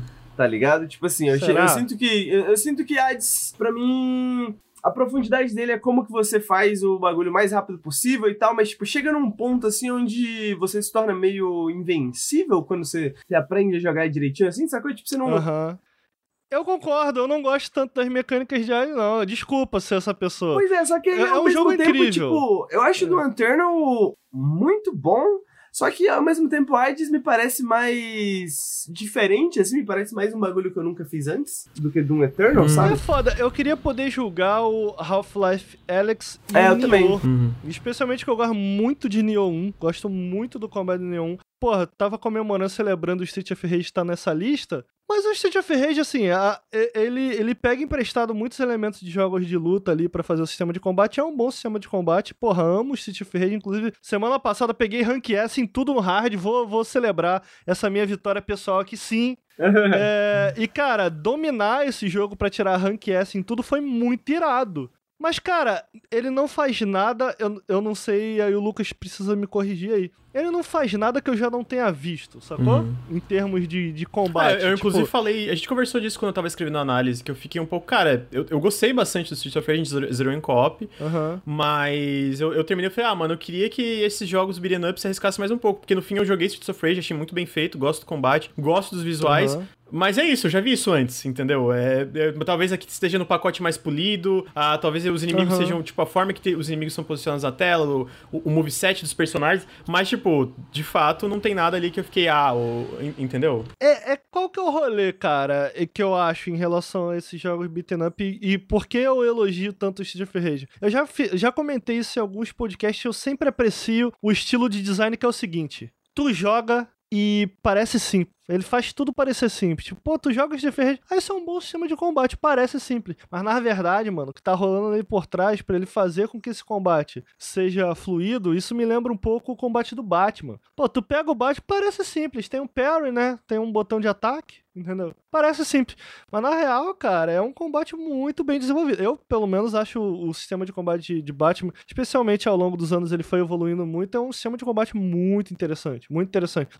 Toa a gente tem jogos como o próprio Homem-Aranha que ainda, ainda estão dentro desse molde e ainda fazem coisas muito legais dentro desse molde. É um sistema de combate muito interessante. Que na própria época eu via muita gente desfazendo. Tipo, ah, é só ataque, um botão de ataque e um botão de parry. É onde eu tô querendo chegar, eu gosto muito desse design que ele faz parecer simples. Ele faz a parada parecer simples. O que eu tô querendo dizer então com o Street of Rage aqui é que, cara, eu joguei esse ano, né? Tiveram alguns outros beaten ups que, mano, não chega aos pés. O Battletoads, eu joguei, não é desse ano, mas eu joguei recentemente, inclusive comentei no último periscópio. River City Girls? River City Girls, que, cara, é maneiro, mas, mano, não tem a qualidade do sistema de combate Street of Rage. Então, Street of Rage, ele. Qual que é a parada? Ele, de fato, ele não tem nada novo, ele pega emprestado muita coisa de jogos de luta. A parada é que ele faz funcionar perfeitamente, entendeu? É um sistema de combate extremamente polido, então é muito bom. Agora, cara, eu sou absolutamente apaixonado pelo sistema combate, de combate do primeiro Nioh. Acho muito foda. E é um, e é um gênero, cara. O Nioh tá dentro de um gênero desses Souls-likes que eles, bem ou mal, são conhecidos e favorecidos pelo sistema de combate deles. Eu acho que o Nioh tá entre os melhores, cara. Eu acho que o Nioh tá entre os melhores, mas eu não joguei o 2. Eu não joguei o 2. É, assim, eu, eu vou aqui lutar pelo Doom Eternal. Eu queria usar o gancho, eu queria Fala. fazer uma pergunta do Doom pode Eternal. Pode fazer, pode fazer. É, que é justamente isso, comparando ao Streets of Rage, né, que vocês estavam falando sobre a questão da inovação. Você acha que o Doom Eternal, ele é inovador, ele é, tipo, ele é inovador? Ele é arriscado. Ou ele é, ele é algo muito bem feito que você, tipo, nunca jogou nada tão bem feito? Cara, assim, assim eu, eu, eu zerei o Doom, o Doom Eternal. Eu joguei o Doom 2016 e o Eternal, né? E eu entrei no Eternal, eu demorei horas pra eu, eu terminei o 2016, eu me senti o fucking Dungai ali, dando porrada, socão na boca de todo mundo. Chegou num ponto do Doom 2016 que, tipo, eu não precisava mais alternar entre as armas, né? Tipo, tem uma entrevista muito boa que o, o diretor do jogo, eu esqueci o nome dele agora. Tu lembra, Ricardo? O diretor do Doom? Não lembro. Enfim, ele, ele, ele comenta um negócio, eu, eu inclusive boto isso na análise, que ele fala sobre. Cara, no Doom 2016 tinha gente que jogava e não, e não, e não, e não se divertia jogando. Porque a gente, como desenvolvedor, não fazia um bom trabalho em fazer o jogador usar as ferramentas que a gente estava dispondo para eles. A gente quer que o jogador jogue. O Hugo Martin, obrigado, gente. A gente quer que o, o, jogador jogue Doom alternando entre todas as armas e tirando proveito dos pontos fracos dos inimigos. Porque tu tem que tirar. A ideia é tu ter que tirar proveito dos pontos fracos, alternar entre essas armas, porque tu tá toda hora se movimentando e tu sente essa porra desse cara que é uma, um, um, deus ali matando o inferno, enfrentando a porra do inferno sozinho. Eles falam que eles não fizeram um bom trabalho em 2016, porque no fim a galera usava shotgun de cano duplo e não precisava usar mais nada, e ficava uma parada às vezes maçante, entendeu? Tanto que ele cita como exemplo um, um vídeo da Polygon, não sei se vocês lembram, do, do 2016, que era um cara jogando bem mal, assim, todo errado, e ele tava conseguindo matar. Ele fala, cara, isso não foi culpa do cara que tava jogando, isso foi culpa nossa, que a gente deixava alguém jogar assim, desse jeito todo truncado, devagar, e ainda matar todo mundo e continuar jogando. Então, tipo assim, o jogo parece chato sendo jogado porque a gente uhum. fez um, um, um, trabalho ruim em dar as ferramentas e forçar o jogador a usar essas ferramentas. Então o Doom Eternal é esse AAA que milhões e milhões foram gastos nele ele fala assim, ó, irmão, não sabe usar as ferramentas desse jogo, foda-se, tu só vai morrer. Tu não vai progredir tu não vai progredir. Ah, não, mas não quero saber que se foda. Tanto que tu vai em fórum de discussão, tem uma galera que se decepcionou com o Doom Eternal, porque eles falam, cara, eu saí de 2016 e eu tô achando muito difícil o Eternal. Eu não consigo progredir no jogo. Uhum. Então, tipo assim, eu admiro isso, sabe? Eles pegaram um, um, esse negócio de filosofia que eles tinham no primeiro jogo, eles falaram, cara, a gente quer que tu aprenda. E aí ele, ele fala isso que ele fala assim: a gente quer te vender uma fantasia, a fantasia do, do, do, do, do Ungaia, a gente quer te vender a fantasia que tu é esse deus matando a porra do inferno inteiro. Só que ele daí ele fala: a, fantasia adquirida pelo jogador, onde ele adquire ela através de aprender a usar as ferramentas, é muito mais recompensadora do que a fantasia que a gente entrega na mão. Então eles fizeram isso no Eternal e tacaram foda-se, mano. Eu demorei horas ali para me adaptar, mas quando eu me adaptei, quando eu entendi, quando o combate clicou, cara, inacreditável. Inacreditável, assim. É, tu entra nesse zona, sabe, de concentração, assim, mano, só ia, só ia. Eu, eu ia pulando, ia matando, ia puxando, trocava de arma, aproveitava o ponto fraco, destruía aquilo, voltava e no final eu tava, caralho, eu matei todo mundo, tá ligado? Matei todo mundo, que foda é isso. E obviamente tem, tem, tem aquilo, né? Porra, muita gente às vezes pode desistir porque acha frustrante. Eu, já, eu vi muita gente falando para mim que achou frustrante e eu entendo. para mim, o jogo tava sendo um pouco frustrante até eu entender como esse ciclo do combate funcionava. Mas no momento que eu entendi, mano, não, não tem igual, assim, não tem igual mesmo. Então tu fala assim pra mim, pô, tu acha. É diferente, é diferente ao ponto de eu não consegui voltar pro Doom 2016, que eu acho ele muito lento hoje. E ele já não é um jogo lento, especialmente comparado a outros FPS do mercado. Eu acho ele arriscado, mano. Tipo, eles lançar esse jogo que é gigante e tacar o foda-se pra gente falar, ah, a gente tá achando isso aqui meio difícil de entender. Ele saca foda-se. Ele fala, cara, não, não entendeu? O problema é teu. Não, não, talvez vai progredir. E aí, né, tem, tem dificuldades menores que, que eles dão pro jogador, tipo, ir tentando se adaptar. Mas mesmo as dificuldades menores é mais difícil que o Doom 2016, às vezes dificuldades maiores, sabe? Tem um vídeo recente do Mark Brown, né, lá no Game Maker's Toolkit, que ele questiona um pouco em relação a isso, né? Que é o Who Gets to Be Awesome Sim, aham. in Games. Que é um Tipo, problema também, né? Você para pra imaginar, o Dungai. O Dungai é, é esse cara, ele, ele é fodão, mano. Ele mata, ele mata demônios com uma enorme facilidade. Então, essa habilidade do Dungai pro jogador, pra quem tá do outro lado da tela, ela deveria ser dada ou ela deveria ser conquistada, né? O que você tá me dizendo aí é que o design do, do, do Doom Eternal gira em torno dela ser Conquistado. conquistada, Uhum. né? Ser conquistada ao invés de dada. E aí, cara, aí tem uma conversa gigantesca em termos de design mesmo, que eu quero dizer, né, Pra se ter ao redor disso, até pra gente conseguir entender se fazer com que a habilidade seja conquistada, a curva com que isso acontece é um desafio de game design, né? Então, eu costumo falar, eu, eu acho que gira um pouco ao redor dessa conversa, mas eu costumava usar o termo difícil desafiador, né? Acho que eu já falei isso aqui no podcast uma vez, que eu acabo gostando da dificuldade desafiadora e não difícil. Eu tava citando aqui em, em alguns pontos do podcast o Valhalla, e o Valhalla ele acaba sendo sendo esses jogos de RPG na, na, na real acaba acontecendo isso também. Valhalla ele tá num ponto pra mim em que ele tá fácil, ele já tá fácil, mas ele já tá fácil porque eu sinto que o Valhalla ele investe muito mais no difícil do que no desafiador. Então, o que eu quero dizer com isso, tipo, cara, por um bom tempo eu queria matar alguns inimigos opcionais ou matar um templário no Valhalla e eu tava me divertindo tentando matar, mas era muito difícil, era muito difícil porque em um golpe eu morria. Em um golpe, sacou? Não, e o que eu chamo de desafiador? O que eu chamo de desafiador é um jogo que ele ele não pede só que você utilize todas as ferramentas, ele te, ele te encaminha a utilizá-las. Então, eu tendo a gostar nesse sentido da série Souls, sabe? Eu, eu acho que a série Souls ela é mista nesse sentido. Tem muitos momentos da série Souls em que ele é só difícil. Tipo, em especial ali no Dark Souls eles perderam a mão. Eu acho que Dark Souls 2 é só difícil e não desafiador, no sentido de é, muitos chefes acabam sendo feitos, na minha opinião, é claro, meio que por design para serem jogados em co-op. Então, pô, se a gente tem o. Como que são o nome dele? O Ornstein e Ah, e o. como é o Smog, Smog, não é? Rápido, batemos 20 Ornstein e mil seguidores, isso aí. Caralho, que sensacional. que é o momento no primeiro Dark Souls em que você tem que, né, lidar com um chefe, com múltiplos chefes, e, cara, é esse momento muito da hora, que é um momento que o jogo te exige, mas, cara, já tá ali do meio pra frente do jogo, então acaba sendo um momento, sendo uma luta extremamente marcante e recompensadora, porque ao longo do jogo ele, ele vai te ensinando as ferramentas, ainda que seja na base da porrada, sacou? Nesse momento do jogo, tu tá no momento do jogo que tu tá com o pé firme no chão, tu sabe o que fazer, tu conhece as ferramentas. E aí eu, eu acho que é o momento em que ele fala, cara, tá na hora de eu te exigir o conhecimento. Então, eu gosto muito desse design exigente não do difícil. É, eu- eu sacou? sinto que o Eternal, a curva de dificuldade dele é um pouco acentuada e, e- e o começo ele pode ser um pouco frustrante. Mas no momento que tu clica com o combate, que tu entende a lógica interna de como as coisas funcionam, eu sinto que ele sempre era desafiador e não difícil. No sentido, tipo assim, no momento que clicou, até clicar não, eu morria e ficava frustrado. Eu ficava, cara, não, eu não tô entendendo, sabe? Eu não tô entendendo por que que eu tô morrendo, não tô entendendo o que tá acontecendo. Só que no momento que eu entendi essa lógica interna, todas as vezes que eu morria, todas as vezes era tipo, ok, entendi, eu fiz isso aqui errado, agora na próxima eu não Aham. vou. E aí, tanto que Aham. no DLC, cara, no DLC eles vão ainda mais além. A galera reclamou, inclusive eu reclamei, Marauder não encaixa muito bem com esse xadrez de combate que eles chamam, né? E aí eles falam assim, ah, não, não encaixa, então a gente vai tacar dois Marauder ao mesmo tempo. Toma isso, arrombado. e aí é incrível que no, no, no DLC, no momento que eles usam os dois Marauders, eu achei interessante, eu gostei. Mas eu ainda acho que é um inimigo que não combina muito bem. E essa, essa lógica do xadrez de combate, que é, é, ele fala também uma parada, a gente não se importa se o, o combate do Doom for como se fosse um enigma de combate, desde que a resposta sempre seja, tipo, movimentação e tu se mexendo e tu aprendendo essas coisas, né? Então eu sinto que ele tem uma, uma curva de dificuldade ali que não é tão bem assim. Eu acho que eles podiam explicar um pouco melhor algumas coisas. Eu acho que eles podiam. Mas eu acho que no momento que clica, se tu consegue, né, chegar nesse clique, às vezes daí. E aí é um problema também. Eu acho que daí, de novo, devia ter uma curva de dificuldade um pouco melhor. Cara, na hora que clica é.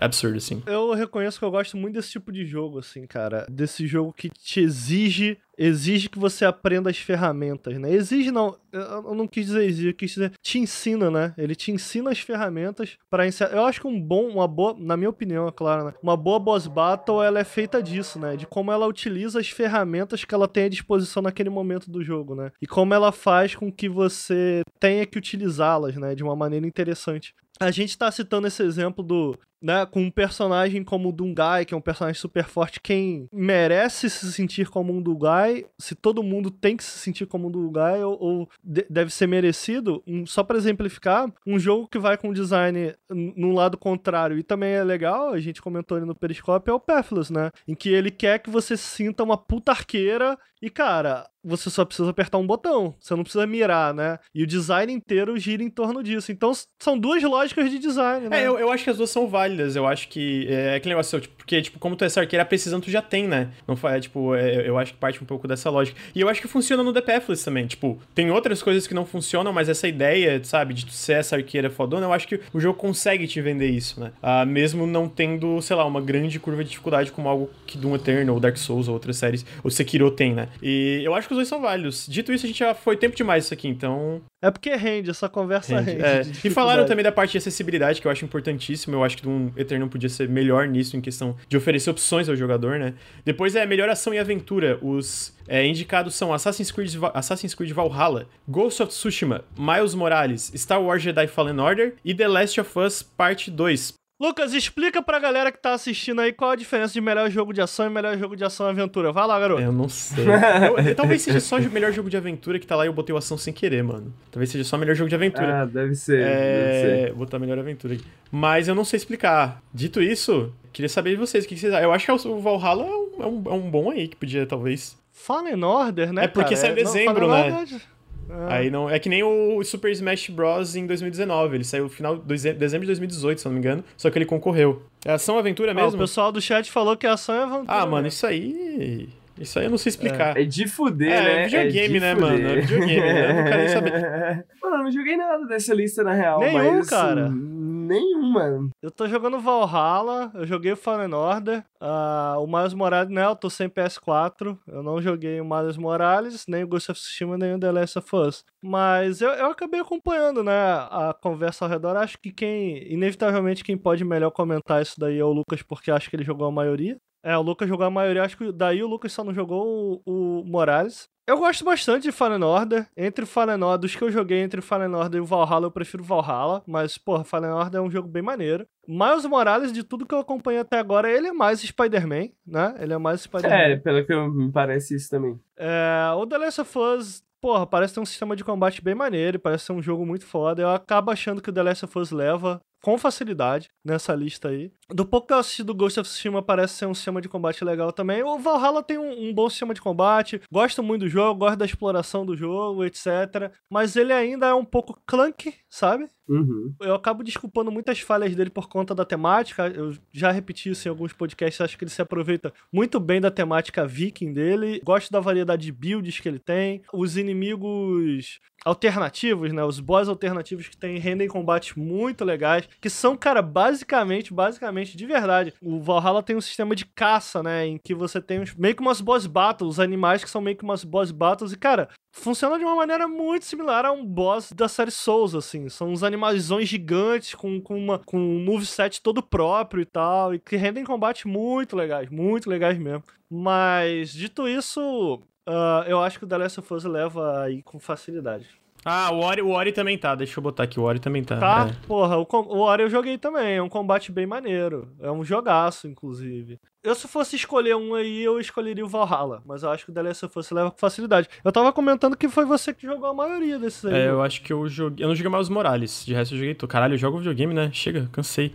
é... uh, mas eu acho que Valhalla é muito bom. Eu tô gostando muito mesmo, assim. Eu acho que a parte de aventura e ação dele, como ele mistura os dois, explorar puzzle e tudo essas paradas, é bem legal. Dito isso, The Last of Us Part 2 também eu acho que faz isso muito bem, apesar de ser um pouco mais edge, assim, mais triste, mais ah, a vida é horrível. E eu gosto do Ori também. Eu gosto do Fallen Order. Qual você escolheria? Acho que você só não jogou o Miles é, Morales. É, eu não joguei o Miles Morales. Eu acho que eu iria. Agora, eu, por estar tá tão fresco na minha mente, eu tá gostando tanto, eu falaria Valhalla. Mas senão eu acho que eu iria. Eu não sei, eu tô com dificuldade, porque eu gosto muito do Fallen Order. The Last of Us Part 2 é incrível, mas eu já sinto que ele leva o GOT. Eu prefiro Valhalla do que Fallen Order. E eu gosto bastante de Fallen Order, cara. Só para o pessoal do podcast ficar sabendo, mandaram a definição do, da categoria aqui na, no chat. Para o melhor jogo de ação, aventura, que combina combate com travessia e solução de puzzles, né? Solução de quebra-cabeças. Eu não sei, eu, eu, eu, fico na dúvida. Eu, é porque assim, eu acho que o The Last of Us ele faz isso muito bem, só que assim, o The Last of Us já vai ganhar o GOT, né? Ele não precisa ganhar isso aí também, então deixa de fora. Colocando no papel, eu acho que ele leva. É, eu né? também acho que ele leva, Eu mas. que ele leva. Por isso que eu não escolheria ele, porque ele, ele provavelmente já vai levar o GOT. Ele, tá bom, tá bom de premiação, bota, o, o- bota aí pro Valhalla ou, ou pro. Eu acho que ficaria entre o Valhalla. O The Last of Us, eu acho que ficaria entre. É, e o. E o Ori também, é, o. Ori também é bem bom, mano. Bem bom. É. O Tsushima, o Tsushima, ele é legal, mas tipo. Não vou falar não, senão a galera vai ficar puta. Tudo que ele faz, o Valhalla faz melhor. Muito Ghost of Tsushima, é curioso, cara. A próxima é a melhor RPG Final Fantasy VII Remake, Genshin Impact, Persona 5 Royal, Wasteland 3 e Yakuza Like a Dragon. Esses são os indicados aqui pra melhor RPG. É, nesse daí eu tô de parabéns, eu não joguei nenhum, vou me retirar aqui. Eu joguei só o, Fi- eu joguei um- o comecinho do Wasteland 3 e Final Fantasy VII Remake só. Jogou Genshin Impact ah, eu joguei, também, né? mas joguei pouco também, cara. Ele, ele- é- esses jogos, tipo, eu sinto que eu tenho que. Eu gostei do que eu joguei do Genshin Impact, mas eu sinto que eu tenho que jogar mais pra ter uma, uma, uma ideia melhor de como o jogo funciona, sabe? Mas eu iria de Final Fantasy VII Remake aqui, sim, até porque foi o único que eu zerei. E, cara, e, e eu acho um baita jogaço. E o, e o combate do Final Fantasy VII Remake é muito bom, cara. Sim, tipo, É, uma eu não, não joguei ainda, mas de novo tô curioso pelo Yakuza. Porra, Parece bom Yakuza RPG parece ser uma loucura. Eu quero muito jogar. Parece, Parece maneirão um, esse jogo, um-. Parece ser um bom Realmente. contender, assim, né? Eu acho que vai competir bastante bem aí com os outros jogos, me parece. Mas eu, eu, eu acho que a disputa aí vai ficar entre o Final Fantasy VII e o Genshin Impact, hein? Não, Persona, será? não, é, não é estranho, não, Persona nessa lista? Sei lá, de novo. É que o Royal tem bastante coisa nova, né? Tipo, bastante. É, mas é meio que uma expansão. Eu não sei, eu também acho meio estranho, na verdade. Eu, eu acho que o que aconteceu aí, melhor RPG, tava Cyberpunk. Galera, Cyberpunk foi adiado e agora? Caralho, que merda. Ah, bota o Persona. Aí. Faz sentido. Eu, eu, eu acho que vai ser Final Fantasy. Queria que fosse Hades. E queria que fosse Yakuza. Queria que fosse Hades também, mas queria. Uhum.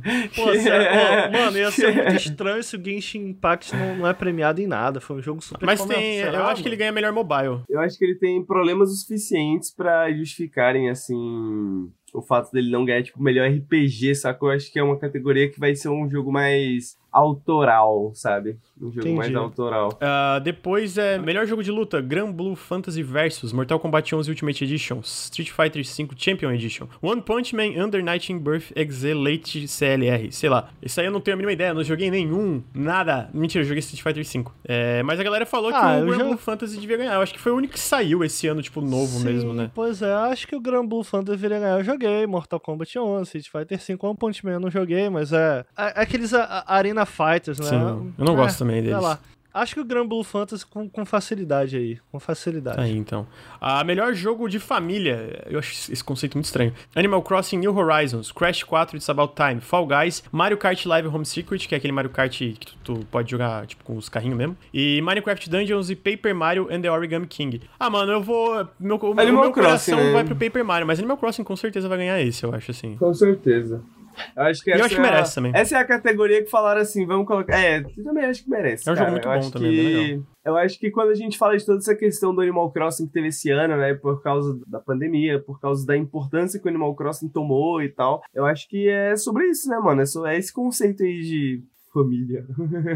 Não vai entender, mas. Mas olha só, eu tenho uma questão aqui mais profunda. O Doom não pode ser jogado pela família, não? Doom? É, então, é, é- é, o Henrique botou isso aí pra, vó, pra vovó jogar, né, eu, num, num vídeo dele, ele, pra matar os demônios do culto. Do pra vovó jogar, é verdade. Ah, que preconceito é esse? Exatamente, eu acho que o bagulho da família não é sobre ser jogado em família, tá ligado? Não sei como é que eles definem a categoria, mas eu acho que é sobre essa questão, só que é um jogo que é um jogo social, é um jogo sobre você. Eu acho que é fazer jogo coisas com everyone, seus- seus- né? é. Tipo, É porque eu não acho que é sobre faixa etária, eu acho que é meio que sobre o, o, o efeito que o jogo produz, de certa forma, tá ligado? entendi. Tipo assim, que é esse jogo social, é esse jogo pra você jogar com outras pessoas que você gosta e divertir com elas, passar tempo com elas, tá ligado? Olha aí. Não necessariamente, sabe? Eu acho que todos os jogos da. é, é, não sei o Paper Mario e o Crash, mas fora eles, eu acho que todos os outros cumprem um pouco isso. Eu não tenho muito a acrescentar, não. Eu só acho que Paper Mario é muito bom, joguem. Depois é o melhor jogo de simulação barra estratégia, que é Crusader Kings 3. Flight Simulator. Crusader Kings 3, Desperado. Próximo. Posso falar, ô arrombado? Crusader Kings 3, Desperados 3, Gears Tactics, Microsoft Flight Simulator e XCOM Chimera Squad. É, eu acho que fica entre. Eu não, eu não joguei nenhum dos dois, né? Concorrido Na verdade, eu, eu não joguei nenhum. Não, eu joguei Gears Tactics. Eu Desperados Que 3. isso, eu joguei vários. Eu, só- eu joguei só o começo Eu do também. Desperados 3, então. Eu joguei só o Gears Tactics. Eu acho concorrida essa categoria, mano. É concorrida. Eu acho ela Caralho, bem difícil. Desperados 3 tá aí, Tá. cara. É, eu acho que Olha só aí. XCOM não tem chance de ganhar, assim, velho, na minha opinião. Eu acho que o Gears Tactics também É, não tem. Não. Eu acho que Gears Tactics é muito bom, Foi, cara. não, foi, foi. Não, não, não, não questionando isso, mas eu acho que, tipo, se tu vê o que, que deu mais burburinho e o que, que teve mais impacto, tu compara o Gears Tactics com, especialmente Flight Simulator e Crusader Kings 3, sabe? Eu não acho que tem muita comparação ali. Acho muito difícil o Flight Simulator não levar essa e, sinceramente, merece. Agora, vai tomar no cu. Eu acho que Crusader Kings e, e Microsoft Flight Simulator são os mais prováveis, É. mas eu acho que Crusader Kings tem uma chance boa também. Ah, mano, que, que, que categoria arrombada. Mistura Flight Simulator com Desperados, também tá também ligado? achei, nada a ver, velho. Nada, absolutamente nada a ver. Porque não tem simulador bastante, né? Tipo assim, eu acho, sei lá. Mas tem, na verdade tem simulador pra Caralho. caralho, né? Mas eu acho que não o suficiente pra eles é, prestarem merda. atenção, tá ligado? Nossa, mas mais arrombado do que esse é a próxima, hein? Melhor jogo de próximo esporte categoria. corrida.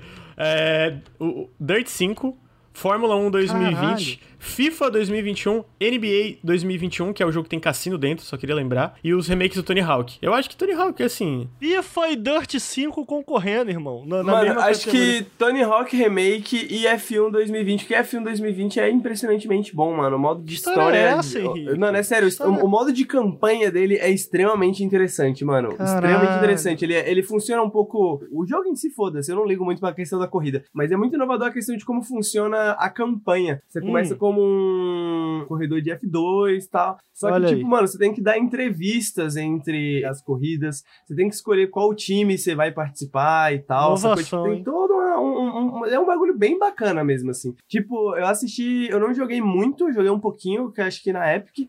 Mas eu assisti muito a Let's Play do, do F1 porque é muito gostoso de assistir, tá ligado? É muito divertido de assistir por conta da história, mano. eu- Que eu achei muito interessante. Quem diria, hein? Quem diria, quem diria? Achei impressionante, mano. Agora, agora sim, eu acho que Tony Hawk Remake ah, mas o Tony ganhar. Hawk leva, né? Bom pra Eu caralho. É, o Tony Hawk é incrível. Os remakes do Tony Hawk ficaram muito fodas. Ah, depois foi o melhor jogo multiplayer, que é os concorrentes são Animal Crossing, New Horizons, Among Us. Não devia estar, porque é 2018, jogo de cara. Não faz 2018. sentido. Eu tentei achar sentido. Eu sei que ele teve uma ressurgência, mas, cara, 2000 ainda é um jogo de 2018, sabe? É Among Us, Call of Duty Warzone, Fall Guys e Valorant. Você não acha que é reparação histórica, não, Lucas? Ah, mano. eu não sei, mano. Eu fico entre Fall Guys e Valorant. Valorant saiu esse ano, né? Valorant saiu esse ano, sim. É, eu não sei. Eu não sei. Mano, assim, meu coração. Meu coração é, Fall Guys, é Valorant, entendeu? Mas. Porra, eu entendo. Tipo, COD Warzone não deveria levar. Porque COD Warzone é bom, mas tem Battle Royales melhores. Uhum. Aí Fall Guys, mano, é muito diferenciado. Eu acho que merece pra caralho. O Valorant, mano, eu acho incrível. Eu acho que é uma nova geração aí de CS. Muito bom. Among Us, apesar de, tipo, mano, eu, eu gosto de Among Us tá aí, de certa forma, pelo fato de, de, tipo assim, reparação histórica, tá ligado? Não presta uma atenção nesse jogo. Eu acho que o jogo não tinha como prestar atenção no jogo sem ter muitas pessoas pra jogar. E eu acho que Among Us é um puta jogo. Eu acho que é muito interessante. Mas eu acho que Animal Crossing merece, mano. Eu achei que Animal Crossing é absurdo. Tá aí, tu, Ricardo? Eu acho que o Fall Guys merece dessa lista aí. Acho que a proposta do Fall Guys é, é- Apesar de que já deu, já deu Fall Guys, tá, gente? Já deu. É, o fiscal de, de quem joga videogame aí, arrombado. É porque o Animal Crossing, porra, mó da hora. Eu não sei, eu acho que o Fall Guys merece levar uma paradinha aí, mas. Porra, é foda, cara, porque o Valorant também foi um jogo bastante importante esse ano, né, cara? O Among Us também. Mano, pera aí, vamos, vamos parar, parando pra pensar aqui, sinceramente, quem vai ganhar, pelo menos? O Among Us leva. Que é a única coisa que o Among Us tá, tá indicado. Não, ele também tá- tá indicado pra Ele tá mobile. indicado pra mobile também, Ah, é? né? Eu acho que o Among Us leva isso aí. Eu acho que o Among Us leva isso aí. Mas, porra, é uma boa lista essa daí, né, cara? É uma lista de respeito, eu acho. Tem É muita uma lista coisa de legal. respeito, é, de É. fato. Eu acho que o Valorant leva. Pode ser. Eu, eu- Sério? No, no- no bolão, a gente tem um bolão, inclusive, hein, chat? É, manda aí exclamação bolão, tem o link, mandem o bolão, tem prêmios. Mas eu acho Não, que o. não, o eu- primeiro eu- prêmio eu- é fake, eu- tá? Só queria dizer isso, continua. Eu chutaria Valorant. Primeiro porque é uma lista difícil, eu não sei o que chutar, mas eu acho que Riot Games, tá ligado? Pá, eu acho que é o jogo que tem mais potencial como esportes, potencial de, de, de crescer e tal, tal, tal. Então eu acho que o Valorant. Eu não Aham. acho nada nessa categoria, não. Não quero achar nada, não. Bacana. Ah, não, tudo bem. As outras você que achava.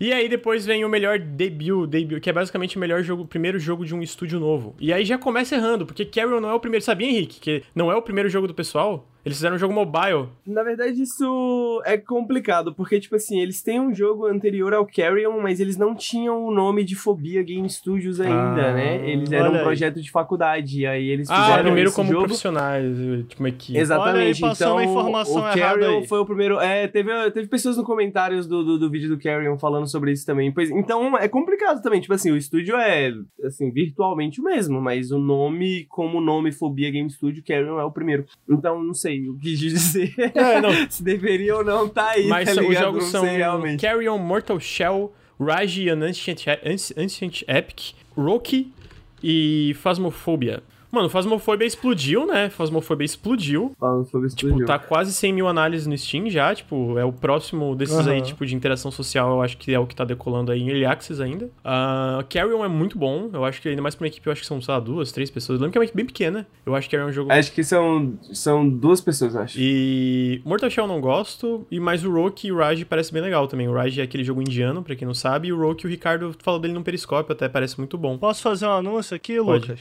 Joguei todos dessa categoria, moleque. Jogo Phasmophobia? Porra! jogo Caralho, Phasmophobia? irmão. Joguei, joguei, joguei. Joguei com o Bruno em live. Ah, tá. A gente ficava, João Alberto, você tá aí? João Alberto, você... e o João Alberto não falava nada. Joguei todos dessa categoria aí. Carry On, bacana. Mortal Shell, escroto. Rage, maneirinho. Rock, da hora pra caralho. Phasmophobia é uma merda. Sabia que ele ia É, achar. Você achou a Phasmophobia uma merda, cara? Ah, jogo chato, brother. Jogo chato. Ficava botando uma tigela no chão. João Alberto, se você tiver aí, faz xixi aqui. Você Alberto- gostava de SWAT 4, ô, Ricardo? Ah, chato. Quê? Você gostava de SWAT 4? Nunca joguei.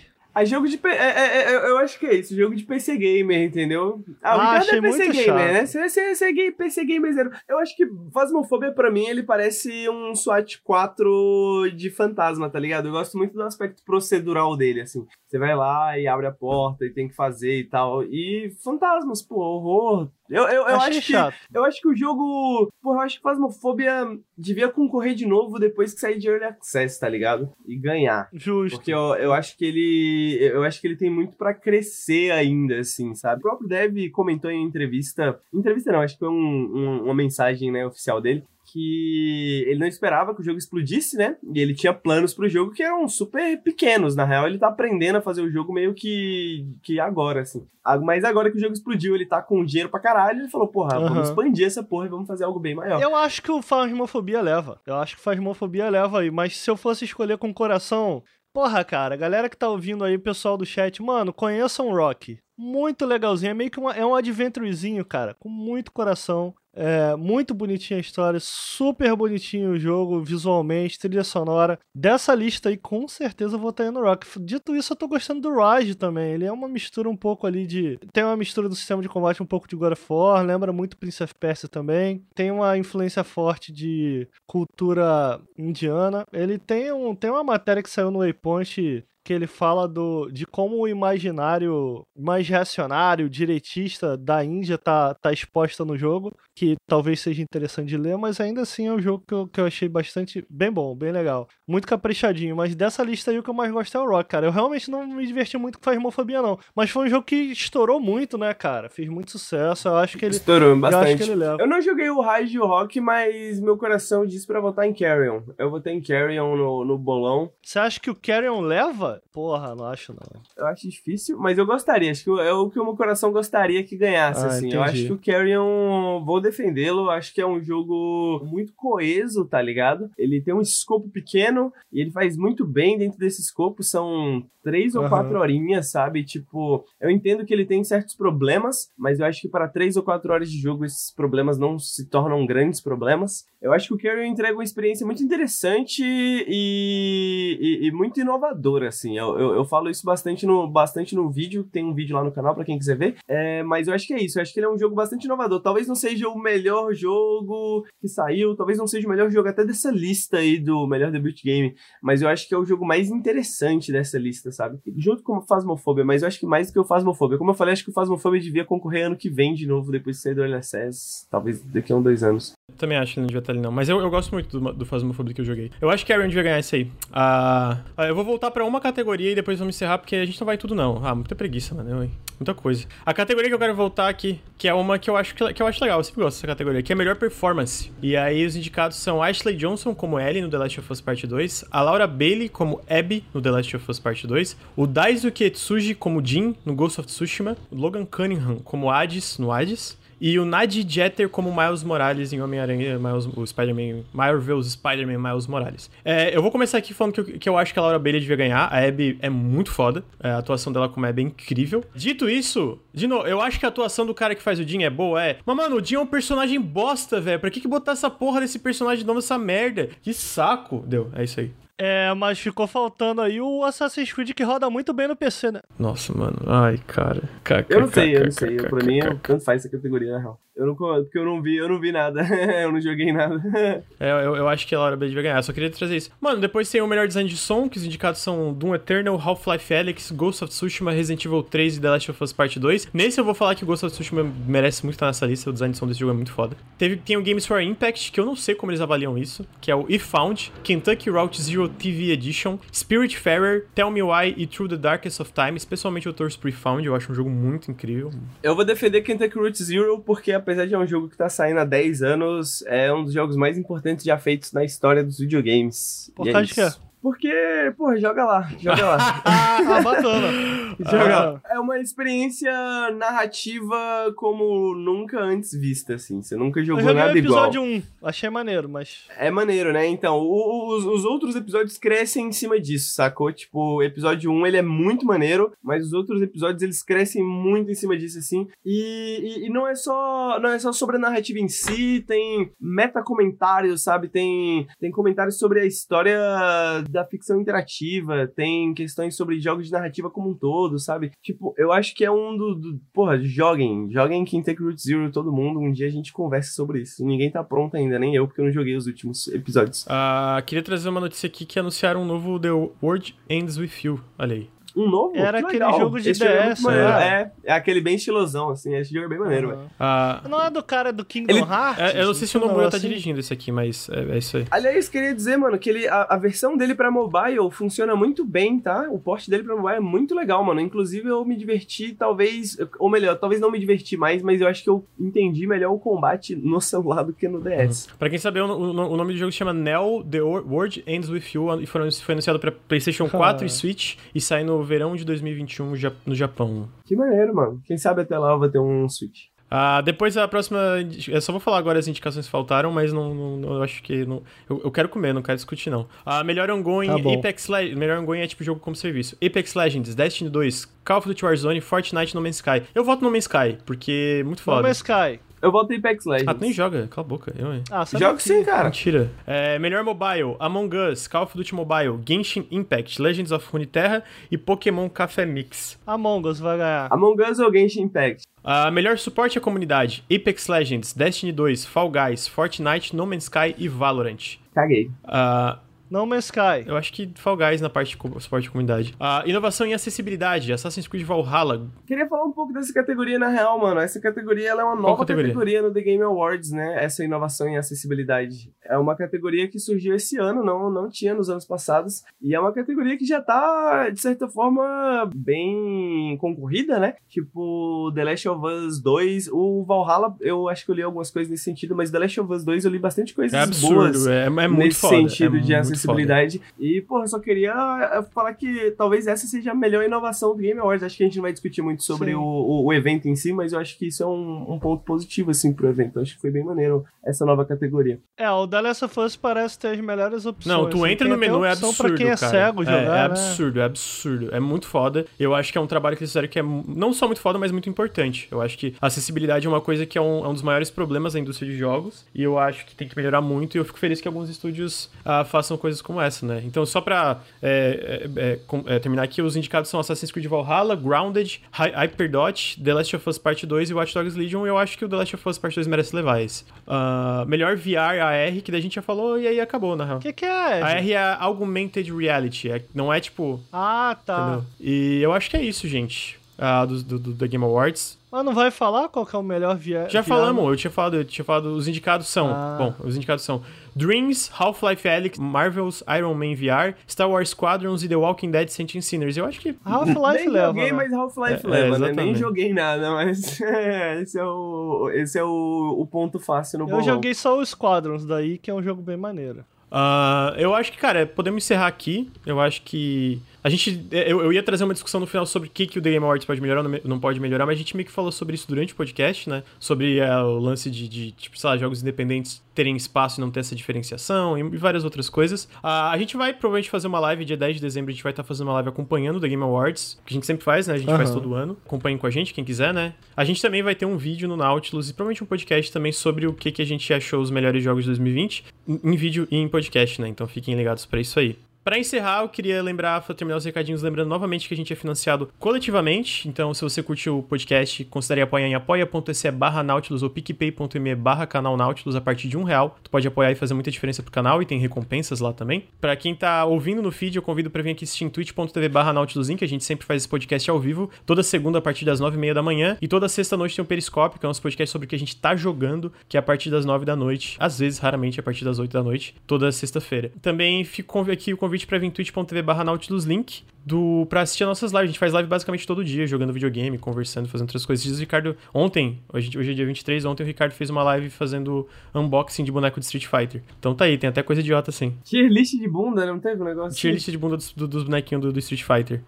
Ah, É. E fica o convite se você tá assistindo ao vivo, se você tá no feed, considerar o. dar um sub aqui pro canal. Ah, se você assinou o Amazon Prime, você já tem um sub e ajuda muito a gente financeiramente. Então considere dar um sub pro Nautilus. E além disso, não- por último, mas não menos importante, se você usar a exclamação Promobit agora aí no chat, você tem um link, tanto pro site como pro aplicativo do Promobit. O Promobit está patrocinando a gente em outubro e novembro. Esse podcast está sendo patrocinado pelo Promo- Promobit. Se você, se você tá escutando o feed, os links vão estar na descrição. É basicamente, um, a- o Promobit é uma comunidade de promoções onde basicamente as pessoas podem indicar descontos. Ô, Ricardo, tô fazendo jabá aqui, para de mostrar esses bonecos arrombados. Inclusive, quer comprar esses bonecos aí? Tem lá no Promobit também, não sei. Eu tô chutando aqui. Tem nada. Ah, mas o Promobit, basicamente, as pessoas podem indicar promoções e o Promobit tem uma curadoria que checa promoção por promo- promoção pra ter certeza que elas são reais e ter certeza que elas são seguras. Então, dê uma conferida. Eu recomendo o aplicativo, porque tu pode marcar um, um produto que tu quer e ele vai é, mandar uma notificação quando tiver alguma promoção, relâmpago, etc. E é muito bom, eles estão patrocinando a gente e, e eles são, além de ser um site muito bom, eles estão ajudando muito a gente. Então fica aí o pedido, se você não pode ajudar o Nautilus através de, de apoio, etc., pode acessar os links que estão ali no exclamação Promobit. E por hoje é isso. Muito obrigado por virem fazer, por virem assistir o podcast aí, o Café com Videogames número 17. A gente fica aí até semana que vem. Tchau, chega dessa porra desse boneco. Pera aí, cara, não tem uma outra mensagem que você tem que mandar, não? Parabéns, Ricardo. É isso aí. Boa. Parabéns, Ricardo. Valeu, Vou jogar no Xavi.